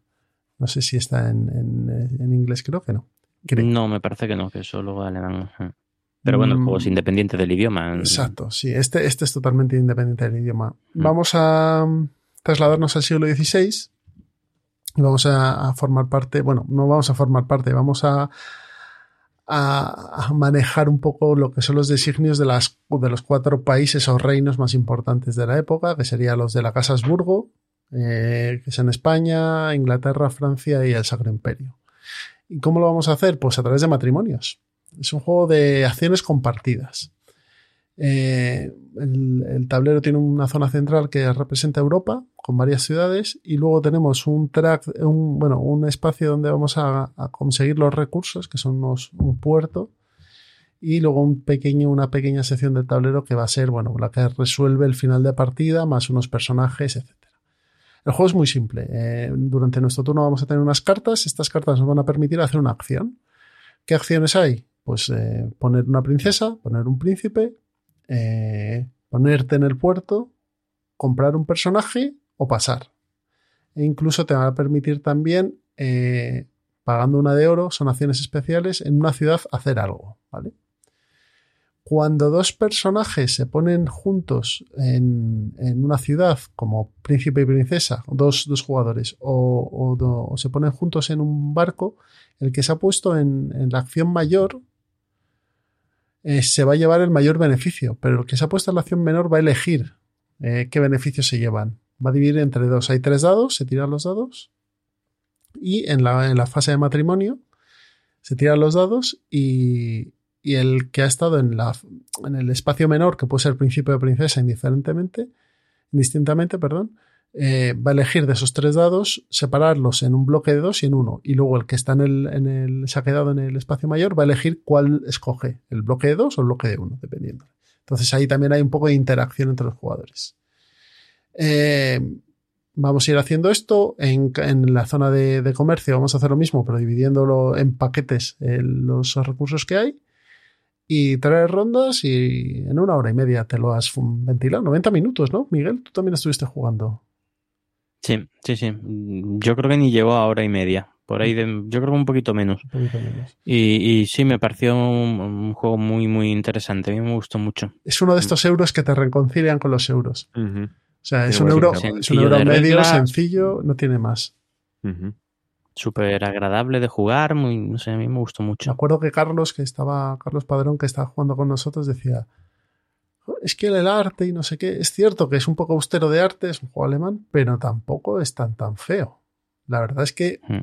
te pones a pensar y han pasado casi ocho años, ¿eh? desde que salió, desde el 16. Sí, él decía que, el, que no le había pasado muy bien el tiempo, también en las mecánicas. Pero no sé, a mí me parece. Me parece a mí me gustan las mecánicas muy, sorprendentes que tienen. Y luego, cada final de ronda había un tipo de, de, de mecánica para puntuar, ¿no? Eh, por ejemplo, la primera ronda era donde te quedaba gente más soltera, en la segunda era eh, tenías que, mandar a los solteros al monasterio o pagar un recurso y luego ya los volvías a puntuar. Y en el tercero ya era por mayorías, ¿vale? Ya dependiendo de las mayorías que tenías. También había cartas de objetivo. O sea, la verdad es que el juego, dentro de su sencillez, tiene sus capitas de decisión interesantes. Eh, creo que esto lo podéis encontrar solo en segunda mano ya. No, se venderá. O en Essence, si vais, seguro que hay copias por ahí. Está traducido, es independiente del idioma, así que este eh, Dinastía es casarse y gobernar es bastante interesante. ¿Cuál es el siguiente que tengo? Esperad. Por cierto, las reglas estaban. estaban mejor en español que en inglés. Sí. Había un concepto en, en, español que estaba mal, mal traducido. En inglés. En inglés. En inglés estaba mal traducido. Y un concepto en español que no estaba, que habían usado la misma palabra para definir dos cosas diferentes. Mm, sí, también. Reino y país. Eso estaba. Pero bueno, mm. dos, dos pequeñas eh, anécdotas. Al final, manual en alemán y el, y el Google Fotos ese que. sí, el Google Lens que te las traduce y ya está. Eso es. Eh, las ruinas perdidas de Arnak. Juego que, que he sacado en la última Mad Trade. Con eso ya os digo. A ver, el juego como tal está bien. El juego como tal está bien. Es una mezcla mecánica de colocación de trabajadores con deck building, con gestión de recursos. Pero ya está, está bien. Mm, sé que es uno de los juegos que más ha sonado del en pasado. Yo de hecho me lo compré porque, bueno, quería, me, me llamaba la atención lo que vi. Empecé a jugarlo en BGA antes de jugarlo en físico. Y se juega muy bien en BGA. Y cuando lo jugamos en físico, la verdad es que la partida fue bastante rápida. Lo expliqué en cinco minutos y jugamos bastante bien. Pero no te aporta nada diferente. No sé qué opinas tú, Miguel, porque tú también estuviste ahí metido. Yo lo jugué y me pareció un buen juego, pero ya está. O sea, una opinión muy parecida a la tuya. El juego está bien, sí, pues es interesante, mm, pasa un buen rato, pero como otros 500 euros que hay, no, no me pareció que tuviera nada especial. O sea, de los dos que probamos ese día, que fue este y el Dynasties, yo me quedo con el Dynasties. Sí, yo creo que también. Yo creo que también el Arnak yo me esperaba más porque había hecho tanto ruido, tantas buenas críticas. Y al final, pues sí, o sea, si me lo ponen en la mesa, yo lo juego y paso un buen rato, pero no. no tengo otros 10 juegos que hacen cosas similares o mejor. Entonces, bueno, 10 o 50. Entonces no, no, no, no yo no, he, no le he visto ningún motivo para quedármelo. Tú no lo has jugado, ¿no, Roberto? No, no, no, tampoco. Pero bueno, tampoco. que es un buen juego, ¿eh? Que O no está mal, o es sea, bueno que, y- que- que a lo mejor... Depende de tu ludoteca. Que, Claro, que- es lo que iba a decir. Si empiezas en esta afición o llevas poco tiempo y te compras el Arnak ahora, pues es un juego que a lo mejor vas a tener mucho tiempo, porque es un buen fondo de armario. Pero claro, si Sí. tienes, si se te caen los juegos por los costados, pues es- no. Además, si estás empezando, pues te va a descubrir mecánicas interesantes y entonces. Eso es cierto. Y, y está muy bien producido y es bonito el arte. O sea, el juego está bien, pero tiene- pues, pues a lo mejor ya no es el momento que se quede aquí. Y el último, el último que he probado es Dinasty, es Dinasties, no, por ya habla de. Tascalar, Arena de Leyendas. Grandísimo. Juego de Vladashvatil. Este es del año 2013, ¿vale? Eh, juego abstracto, eh, pero a, piñón. En el que vamos a, simular una arena de combate con, colocando piezas, eh, haciendo patrones, y estos patrones van a invocar a unos guerreros y vamos a ir eliminando las piezas contrarias y además cumpliendo misiones, ¿vale? Porque lo importante aquí es cumplir ciertos patrones, ciertos requisitos para sumar puntos. Eh, juego muy, muy interesante. Eh, yo tengo la versión en inglés, pero es bastante independiente del idioma, yo creo. En el fondo, no, no tiene, tiene las acciones de las cartas. Bueno, sí, bueno, sí. eh, te la tienes que, te tienes que que dar aprender una una vez, una vez, sí, y luego ya cuando, luego bastante gráficos. La caja base viene con dos facciones estándar y luego viene con dos facciones diferentes ya más personalizadas y han sacado tres expansiones más, que son cartas, básicamente. No sé si tú lo has probado, Miguel, el Tascalar. No, no, no lo he probado. Pues ¿Qué el, el juego está muy bien, ¿eh? Es, está muy bien parido, muy bien parido. Y muy sencillito de reglas, además están muy bien escritas. Como os he dicho, colocación de piezas, eh, hacer patrones e ir matando las piezas del contrario. Sé que hay una edición en español que sacó Zacatrus en su momento. Sí, agotadísima ya. que- Eso de estar ya, pues como dice Roberto, en, en el durmiendo el sueño de los justos. Ujú.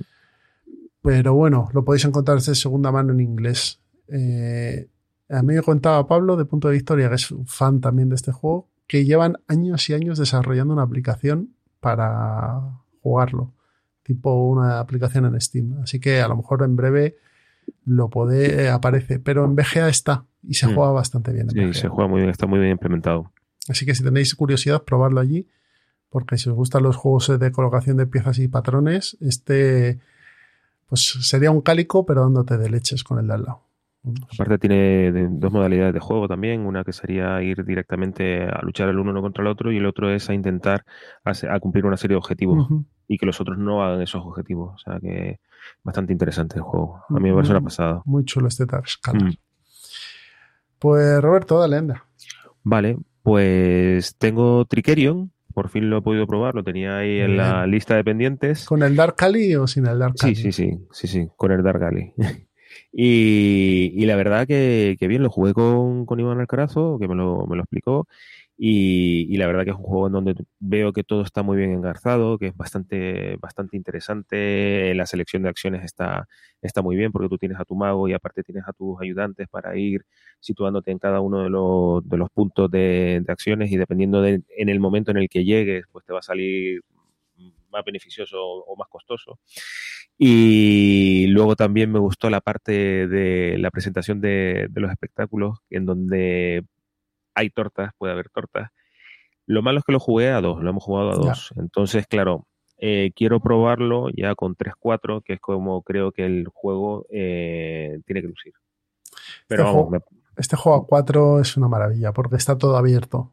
Claro, eh, claro, claro, claro. Y, y eso, y la presentación de, yo creo que las tortas que hay en la presentación espec- de los espectáculos, pues mejor, porque tú te preparas un espectáculo súper chulo y luego otro que tiene un espectáculo un poquito mierder, te coge, presenta ese, y tú te llevas nada más que un bono de, de porquería y, te- y has estado ahí haciéndote tus trucos porque bueno, tú ya sabes que vas recogiendo todos los materiales necesarios para ir haciendo, ir preparando tus trucos para presentarlos ahí en la, Es, es En una en mezcla de, de colocación de trabajadores con selección de acciones. Sí, sí, justo, justo.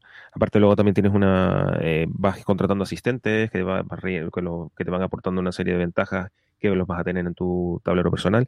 No sé si el juego está muy bien y además el, el rollo también de ir buscando en tu librito de, de magia qué es lo que necesitas para ir, eh, porque claro, lo- los materiales que tú vas consiguiendo los puedes ir reutilizando para ir trucos. elaborando trucos. Entonces eso, eso está muy bien porque te tienes que ir haciendo un mapa mental de qué es lo mejor para ti para intentar optimizar eh, tus, tus materiales. Y la verdad que me pareció, me pareció muy interesante. Yo muy entré en su momento en la edición coleccionista esta que, que sacaron y la verdad es que es una maravilla. Mm, sí, sí. ¿Tú no lo has bien. probado, Miguel? Pues ese No, es el típico este juego a ti te Tampoco lo he jugado y sí, este tengo muchas ganas A ti de te sí. encantaría. Es un juego, vamos, está, es, está totalmente engarzado, da gusto. Y además es sencillo. O sea, mecánicamente es un juego sencillo, ¿no? No es muy complejo. Pero No, no, la verdad es que no. jugarlo, saber cómo medir el tempo, cuándo tienes que hacer el espectáculo, qué, qué truco y demás, ahí es donde tiene la chicha. Eso es lo interesante, la decisión. Sí, sí, está muy bien, la verdad. Siguiente. Mm, Vale, después de Tricerion pasamos a. Bueno, una sorpresa, ¿no? El, el, el Isla Animal, de estos de carterita de, que están editando Salam Pepper, que tú ya hablaste, Miguel, de, Mm, de ellos. de ellos. Sí. Y, Sí, sí. y la verdad que mm, de Button Shine, eh, la- la- como, como eh, editora madre, eh, y la verdad que muy bien, es un solitario en donde eh, cada carta tiene, un- tiene un animal y, hay, y cada uno tiene un número, de, y claro, mientras mayor sea el, el número, eh, ese, ese, ese animal se va a poder comer a los que tengan números inferiores, tres, tres números inferiores como máximo. Entonces, unos van a actuar como depredadores y los otros como presas.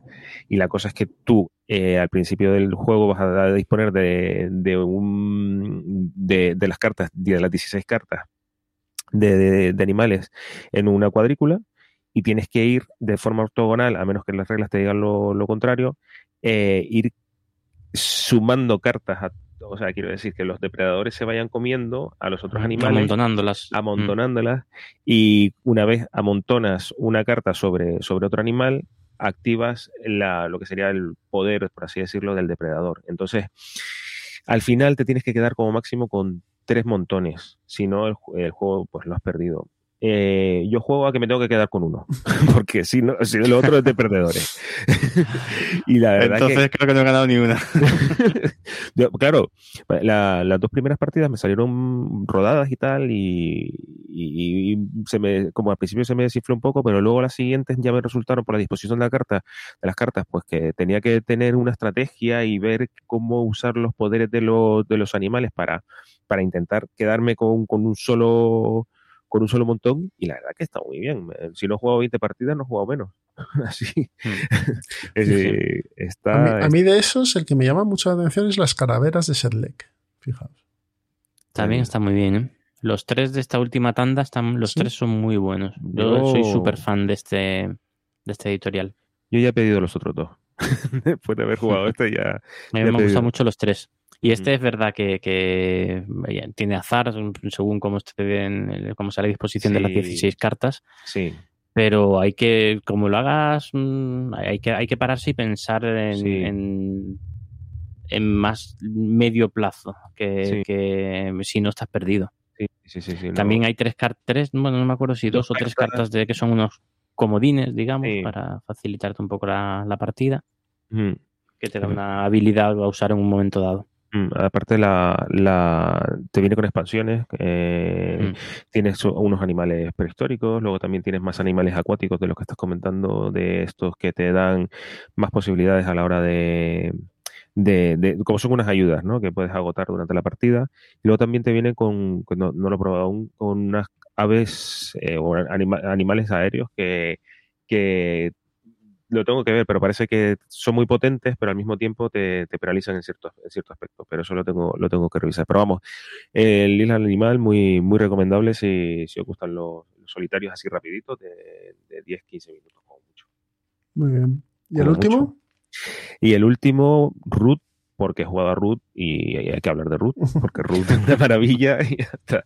Lo jugué en el, lo jugué en el club con los chicos allí y, y nada, teníamos un, un jugador Nobel que no había jugado nunca, le dimos la facción de los gatos, que siempre es la más recomendable para, para iniciar a los jugadores. Y yo llevé a las aves porque me gusta y soy así de, de, de masoquista, porque, porque es bastante difícil de llevar. Bueno, Las, las aves es el de la secuencia de cartas. Sí, la- Es sí. la selección de acciones. El- Sí, programación de. Esa es la única facción que he jugado yo. La.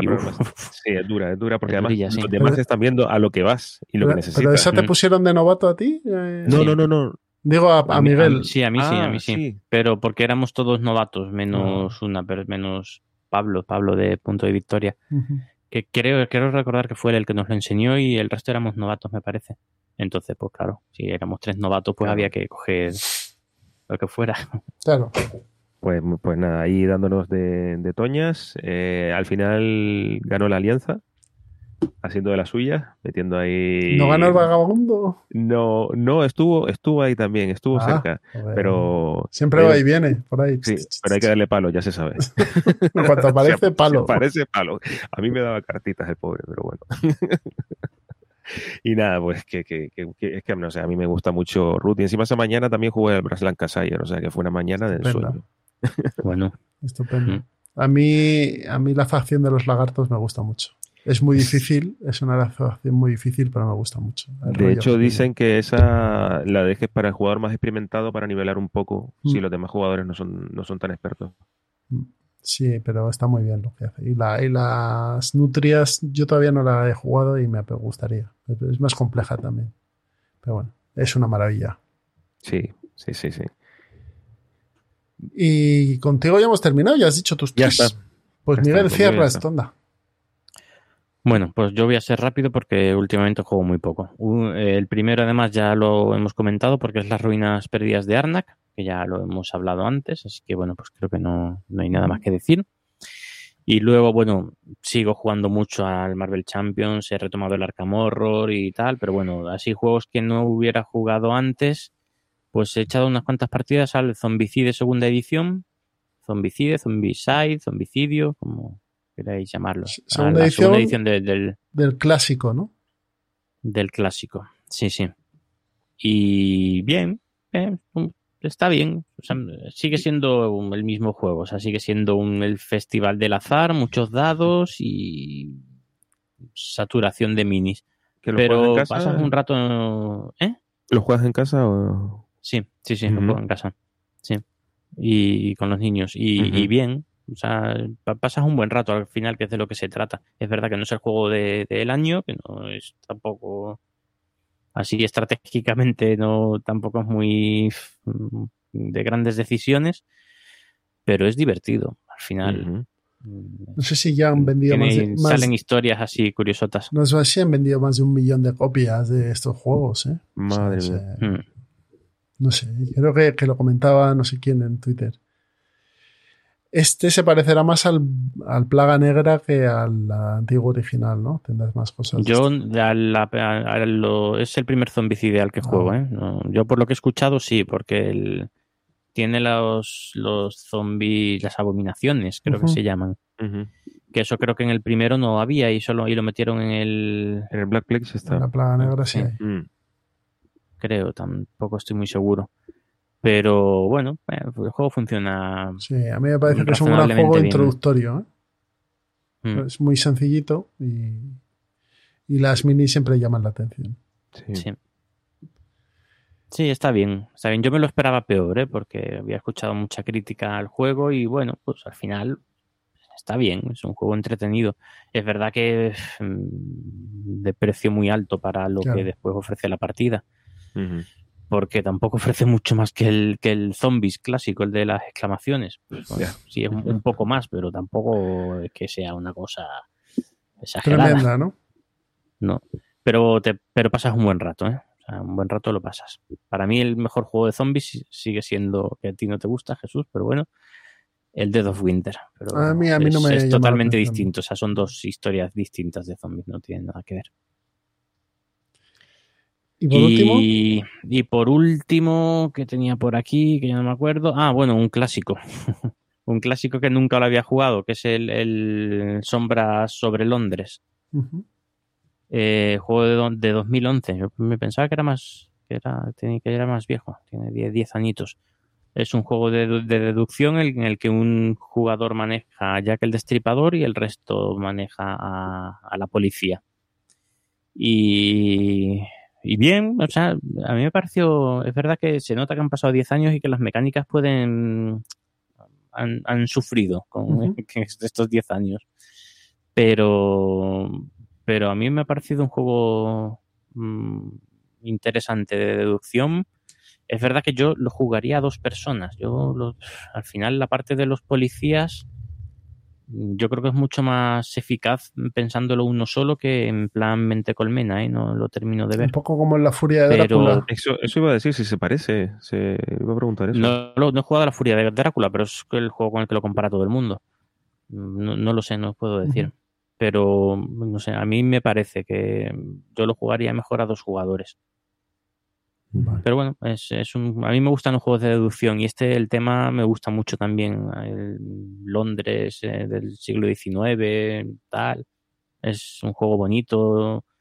Las mecánicas, aunque haya pasado su tiempo, pero, pero están bien. O sea, ¿Y este, este juego se sigue vendiendo? Eh, Sí, Sí, sí, sí. sí. Sí, Mm. sí, yo de hecho, eh, o sea, lo tengo porque lo compré este año. O sea, lo he jugado porque lo tengo aquí en la, en la colección. No sé cuánto tiempo se quedará, pero le echaron unas cuantas partidas y de momento, bien. O sea, bien. También a nosotros el tema nos ayuda mucho.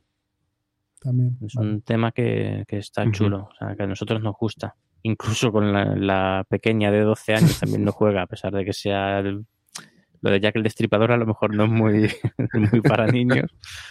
Pero este sí lo juega, porque al final pues, no, o sea, no- Sí, no es como el de eh, detective, el de... Y es lo suficientemente libro, el de- abstracto, ¿no? Como para no. Sí, sí, sí. En el otro, en el de ese, esa, la caja roja esa, no me acuerdo cómo se llama, también de Jack el Destripador. Mr. Pocket, Mr. No, Jack. ¿no?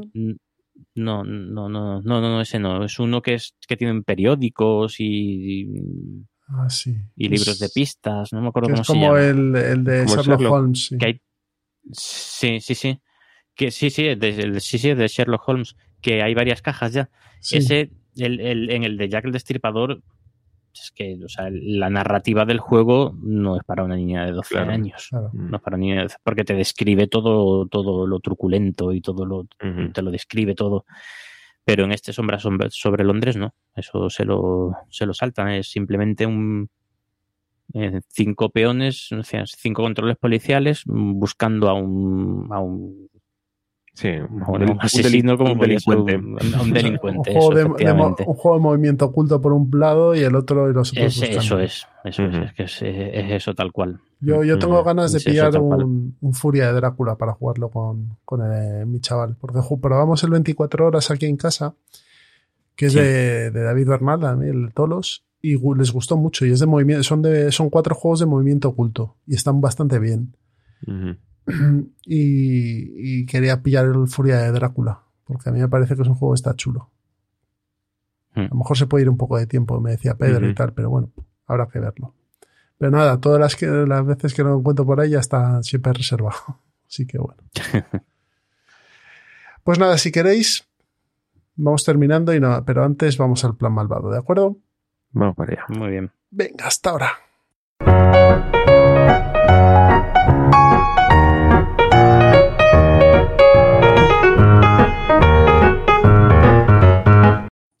Se termina Ciudadano Mipel, pero no sin antes pasar por el plan malvado. Ya sabéis, esta sección en la que hablamos de juegos familiares que, o, juegos que compartimos en familia con nuestros hijos, con nuestras parejas, con nuestros amigos que no son jugones. Así que nada, estáos atentos por si os interesa alguna recomendación de este tipo de juegos. Miguel, ¿qué nos traes hoy por aquí? Bueno, yo en el plan malvado tengo que decir que empiezo a estar ya un poquito, un poquito fuera de juego, porque en casa los niños ya van creciendo, tienen de 12 a 18 años y son muy jugones porque han jugado desde, desde que eran pequeños. Entonces ya, o sea, el plan malvado digamos que ya, ya, ya ha culminado. Ya, entonces ya, pues bueno, ya ahí los juegos a los que solemos jugar son ya juegos más, bueno, también jugamos a mucho introductorio y tal, pero pero suelen ser un juegos un poquito ya más Pero nos, ya no puedes, de nos puedes hablar de tu experiencia. Pero os voy a hablar de, no, de un juego que lo sacamos hace poco de nuevo. Fue el juego, creo recordar, que del Sí. que hablé en el primer Ciudadano Mipel. Y lo saqué hace poquito y es que sigue funcionando muy bien. O sea, es. A nosotros nos funciona muy bien. Y digo, pues mira, como han pasado sesenta y pico episodios, lo voy a recordar porque son. ¿Cuántos años hace del primero? Pues cuatro, para, en ¿Cuánto? noviembre hace Cuatro. cuatro. En noviembre cumplimos cuatro años. Pues hace cuatro años que hablé del juego, entonces mucha gente pues se lo habrá, lo habrá perdido, claro. Es Acuity. Acuity, un juego abstracto que, que creo entonces solo se vendía en, en Dideco. Creo que sigue siendo un juego de que lo tienen, que sí, lo siguen teniendo en, ex- en exclusiva, me parece.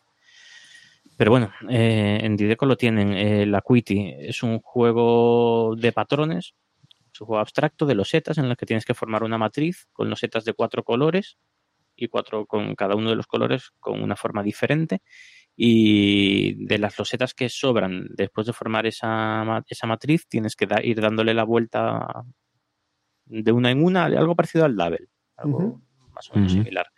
Le das la vuelta a una loseta y tienes que encontrar ese mismo patrón en el, en el en la matriz que tienes de creo que recordar que es de 6x6 la matriz Eh, todas las losetas que trae son diferentes todas absolutamente todas creo que son no sé si- me que son eh, son 90 no sí son 60 losetas creo recordar pones 36 en la matriz y, y son todas diferentes entonces eh, cuando sacas una loseta tienes que tienes que encontrar el mismo el mismo patrón, pero con, con losetas adyacentes, ¿vale? Y bueno, jugar con los niños es divertido a la vez que frustrante porque tienen mucha mejor visión para esto que nosotros. Mm, Lo mm, pillan enseguida, y, pero bueno, pero lo pasan muy bien. Las partidas duran 10 minutos, no duran más. Y, y para echar un ratito así entretenido, muy bien, muy bien. De, de a dos, de a muy bien. 20 jugadores, ¿eh? Hombre, es que realmente, sí, realmente se le da la, vu- la vuelta a una loseta y el primero que la ve, que ve el patrón, dice visto y, y coge esa loseta, se la queda, ya te- es como si tuviera un punto, Ajá. ¿vale? Entonces, pues claro, puede estar ahí mucha gente, claro. Qué fuerte. ¿eh? Bueno. Vamos, 20 por decir, por, por, por poner un límite, porque bueno. Pero bueno, Pues nada, muy Acuity, buen juego. eh, que salió aquí en el episodio 1 de Ciudadano Mipel y que vuelve otra vez aquí. Ahora lo habréis escuchado con mejor sonido porque aquel sonó como sonó. Sí. Aquí, por cierto, de sonido, está llegando la tormenta ahí, ¿no? Alguno de los dos um, se ha escuchado un trueno ahí. A mí, a mí, a mí me ha llegado un tormento. sí. Sí, pues hace 10 minutos estaba aquí. Justo. Roberto, Muy bien, pues nada, pues vamos con Micro Macro, ¿no? Es el ganador de Crime City. de- Crime- el Crime City, sí, porque está el Full House ahora que, que no sé si ya ha salido ya o está a punto de salir. Ya está, está en tienda, ya, está, sí. Ya está en tienda. Acaba de salir, sí, sí. No sé si hoy o mañana o ayer, pero sí, ya, ya Mm. está. O ya bueno, está. Ma- mañana, mañana me acerco a por, a por mi copia, pues que funciona muy bien. ya por mi paleo, por favor. Sí. Pues lo dicho, es eh, ganador del, Spirit Jars. eh, y bueno, eh, básicamente eh, eh, siempre se bromea con él el hecho de que, de que es como una especie de buscar a Wally, ¿no? Pero vitaminado y tal. Y, y- y por ahora eh, he jugado aquí en casa la mitad de los casos y, y no dista mucho de eso. Quiero decir, esto puede ser una ventaja y una desventaja, dependiendo de con quién lo juegues. Yo lo presento aquí porque precisamente lo bueno es que eh, quizás en una reunión de gente no muy jugona, puedes presentarlo como una actividad que puede ser pues, bastante placentera para pasar el rato con, amigos que no están muy metidos en el, en el mundillo. Eh, se, te presentan una serie de casos en donde se te van a ir haciendo una serie de preguntas y tú te tienes que fijar en el mapa eh, para saber exactamente qué es lo que, lo que ha pasado. El juego, eh, para jugarlo con niños, pues bueno, yo en mi caso lo juego con mis niños, pero hay que advertir que, bueno, al final, pues, eh, no, sí, esto no es ningún spoiler, hay gente que muere, ¿vale? Muchos. Por culpa gente. de otra gente que los asesina también. Efectivamente. Y bueno, en algún caso hay Eh, suicidios también. Lo que pasa es que, claro, te lo presentan todo con, pues, con gente... Creo que he hecho un spoiler, ¿no? En algún caso, pero bueno. Bueno, son 16, pues. eh, bueno. Nah, Ahora son 15. Ay, el caso, el caso es que, bueno, te, presenta, te lo presentan todo así con tono de cómic y tal. la- los, los personajes, los protagonistas son, pues, que si un perrito, un gatete, tal, esto, lo otro. Lo que pasa es que pasan cosas turbias. Y ya está. Entonces, Sí, yo, muy turbias, muy turbias. Mm. yo lo que, yo lo, yo, pues eso, más que nada lo recomiendo para, para lo que he dicho. Eh, te tomas una copita de vino con unos amigos y pones el mapa. que si tienes, tienes espacio, no, también lo puedes poner en una pared colgado como si fuera un póster. Y entre todos a intentar deducir qué es lo que ha pasado en cada, en cada uno de ellos. Ahí se va incrementando la dificultad, es- obviamente. Y, y Mm. nada, te pasas un, un rato, un rato divertido. ¿Qué vas a Sí, decir, Miguel, Miguel? Sí, sí, a mí me gustó mucho. Que es verdad lo que dicen en Punto de Victoria, que es que, que el público objetivo no termina de estar claro, porque esto es, es- lo ves el juego y es un juego muy infantil, la Ujú. estética es muy infantil y las mecánicas muy infantil, pero es, es turbio, o sea, es que es un juego, te encuentras eso, asesinatos, suicidios, crímenes pasionales, eh, fetichismo, hay cosas que, joder, pf, eh, vaya. No quiero decir nada, No pero sé, me, me estáis quitando niños- las ganas ¿eh? de jugar a esto. No, no, no, si este está muy bien, está muy bien. Y otra cosa que tiene, no sé si te ha pasado a ti, Roberto, pero es que yo muchas veces me ha pasado, me ha pasado de sacarlo, decir, no, mirar esto como curiosidad a no jugones. Como curiosidad, uh, es, es- bueno, lo miran así, curioso, no, lo que tienes que buscar es esto, le enseñas el primer caso, tienes que hacer esto, tal. Como terminando ya cuando nos vamos a despedir, ¿no? Sí. Pues esto no da tiempo, pero mira, os traía esto para tal. Pues media hora de un, uno tras otro, uno tras otro. Se, se ponen Sí. como que no quieren la cosa y se empiezan a enganchar. Ah, pues no, no, a ver un momento. es- ah, no, claro, y va por aquí, va por allá, va, hace esto. Ah, a ver, saca otra Claro. carta, saca, saca otra carta.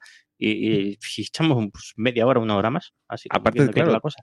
Pero a nadie, a nadie le apasiona, pero todo el mundo está ahí. Todo el mundo lo juega. Sí, te pica bastante. Aparte, como, como te vas Pica. familiarizando, familiarizando con el mapa, sí que vas viendo Mm. cosas que dices, esto a lo mejor en el futuro va a aparecer y ya lo tienes ubicado y quieres saber qué es lo que pasa y ese tipo de cosas. Y sí, los eh, se juega cada caso en, bueno, dependiendo de la agudeza visual que tengas, pero entre 5 y 15 minutos, mm, como mucho, sí, como sí, muchísimo, cosa. Mm. va la cosa muy rodada, muy, muy Además, juego bastante Mm. económico, ¿no? 20... Veintipocos algo, euros. Veintipocos euros, si no me equivoco. Sí, es DSD Games, ¿vale? Aquí en España. Micro macro. Y después te queda un, un mapa gigantesco estupendo para que los niños se entretengan coloreando. Sí, eso sí. Coloreando asesinos. Sí, sí, bueno, es verdad. Sí, rotulador rojo. mucho, mucho, mucho rojo por ahí.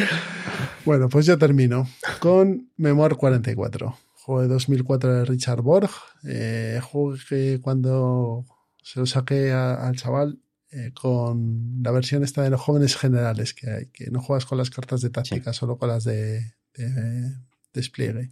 Ajá. Dije, a ver, a ver, porque es un juego de guerra en el fondo. Pues nada, llevamos ocho escenarios ya. Encantado Joder, con, con el este. Y, Muy bien. y él, y yo te voy a ganar y no sé qué y tal.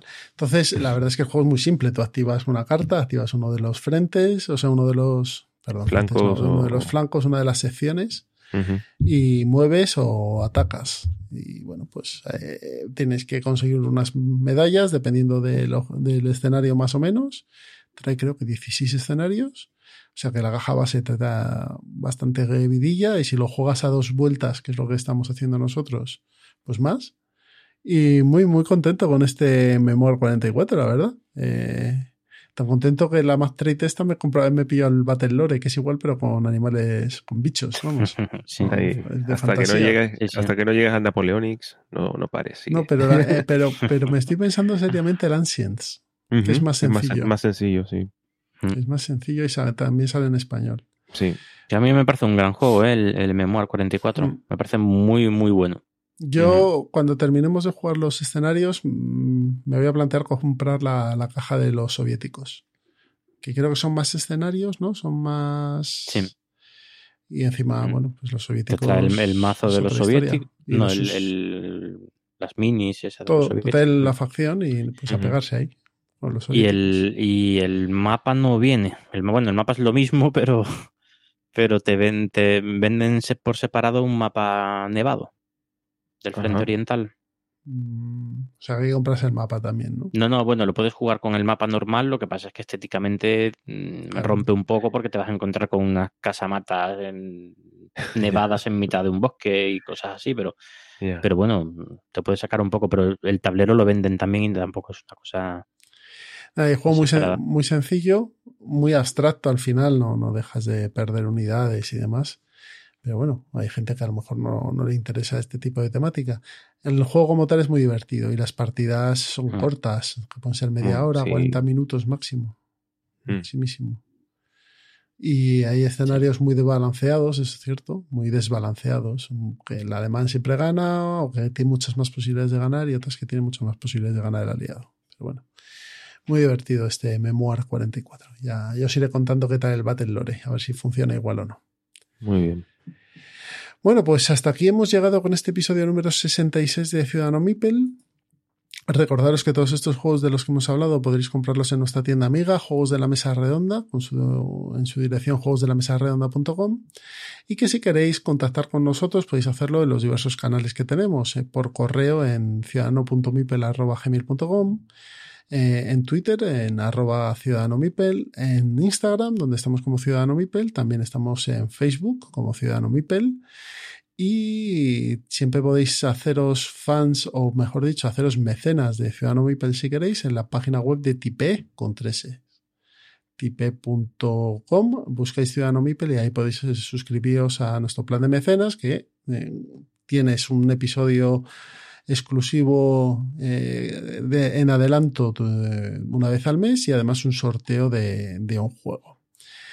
Eh, Roberto, Miguel, despedidos que nos vamos ya. Bueno, pues un placer como siempre y hasta la próxima. Pues lo mismo digo, mm, gusto estar aquí de nuevo, pasándolo bien y, y nada, que sigamos así. Pues nada, eh, un abrazo a todos y en tres semanas volvemos a, a oírnos y esta vez con un invitado especial. Así que estad atentos y nos escuchamos en breve. Hasta luego.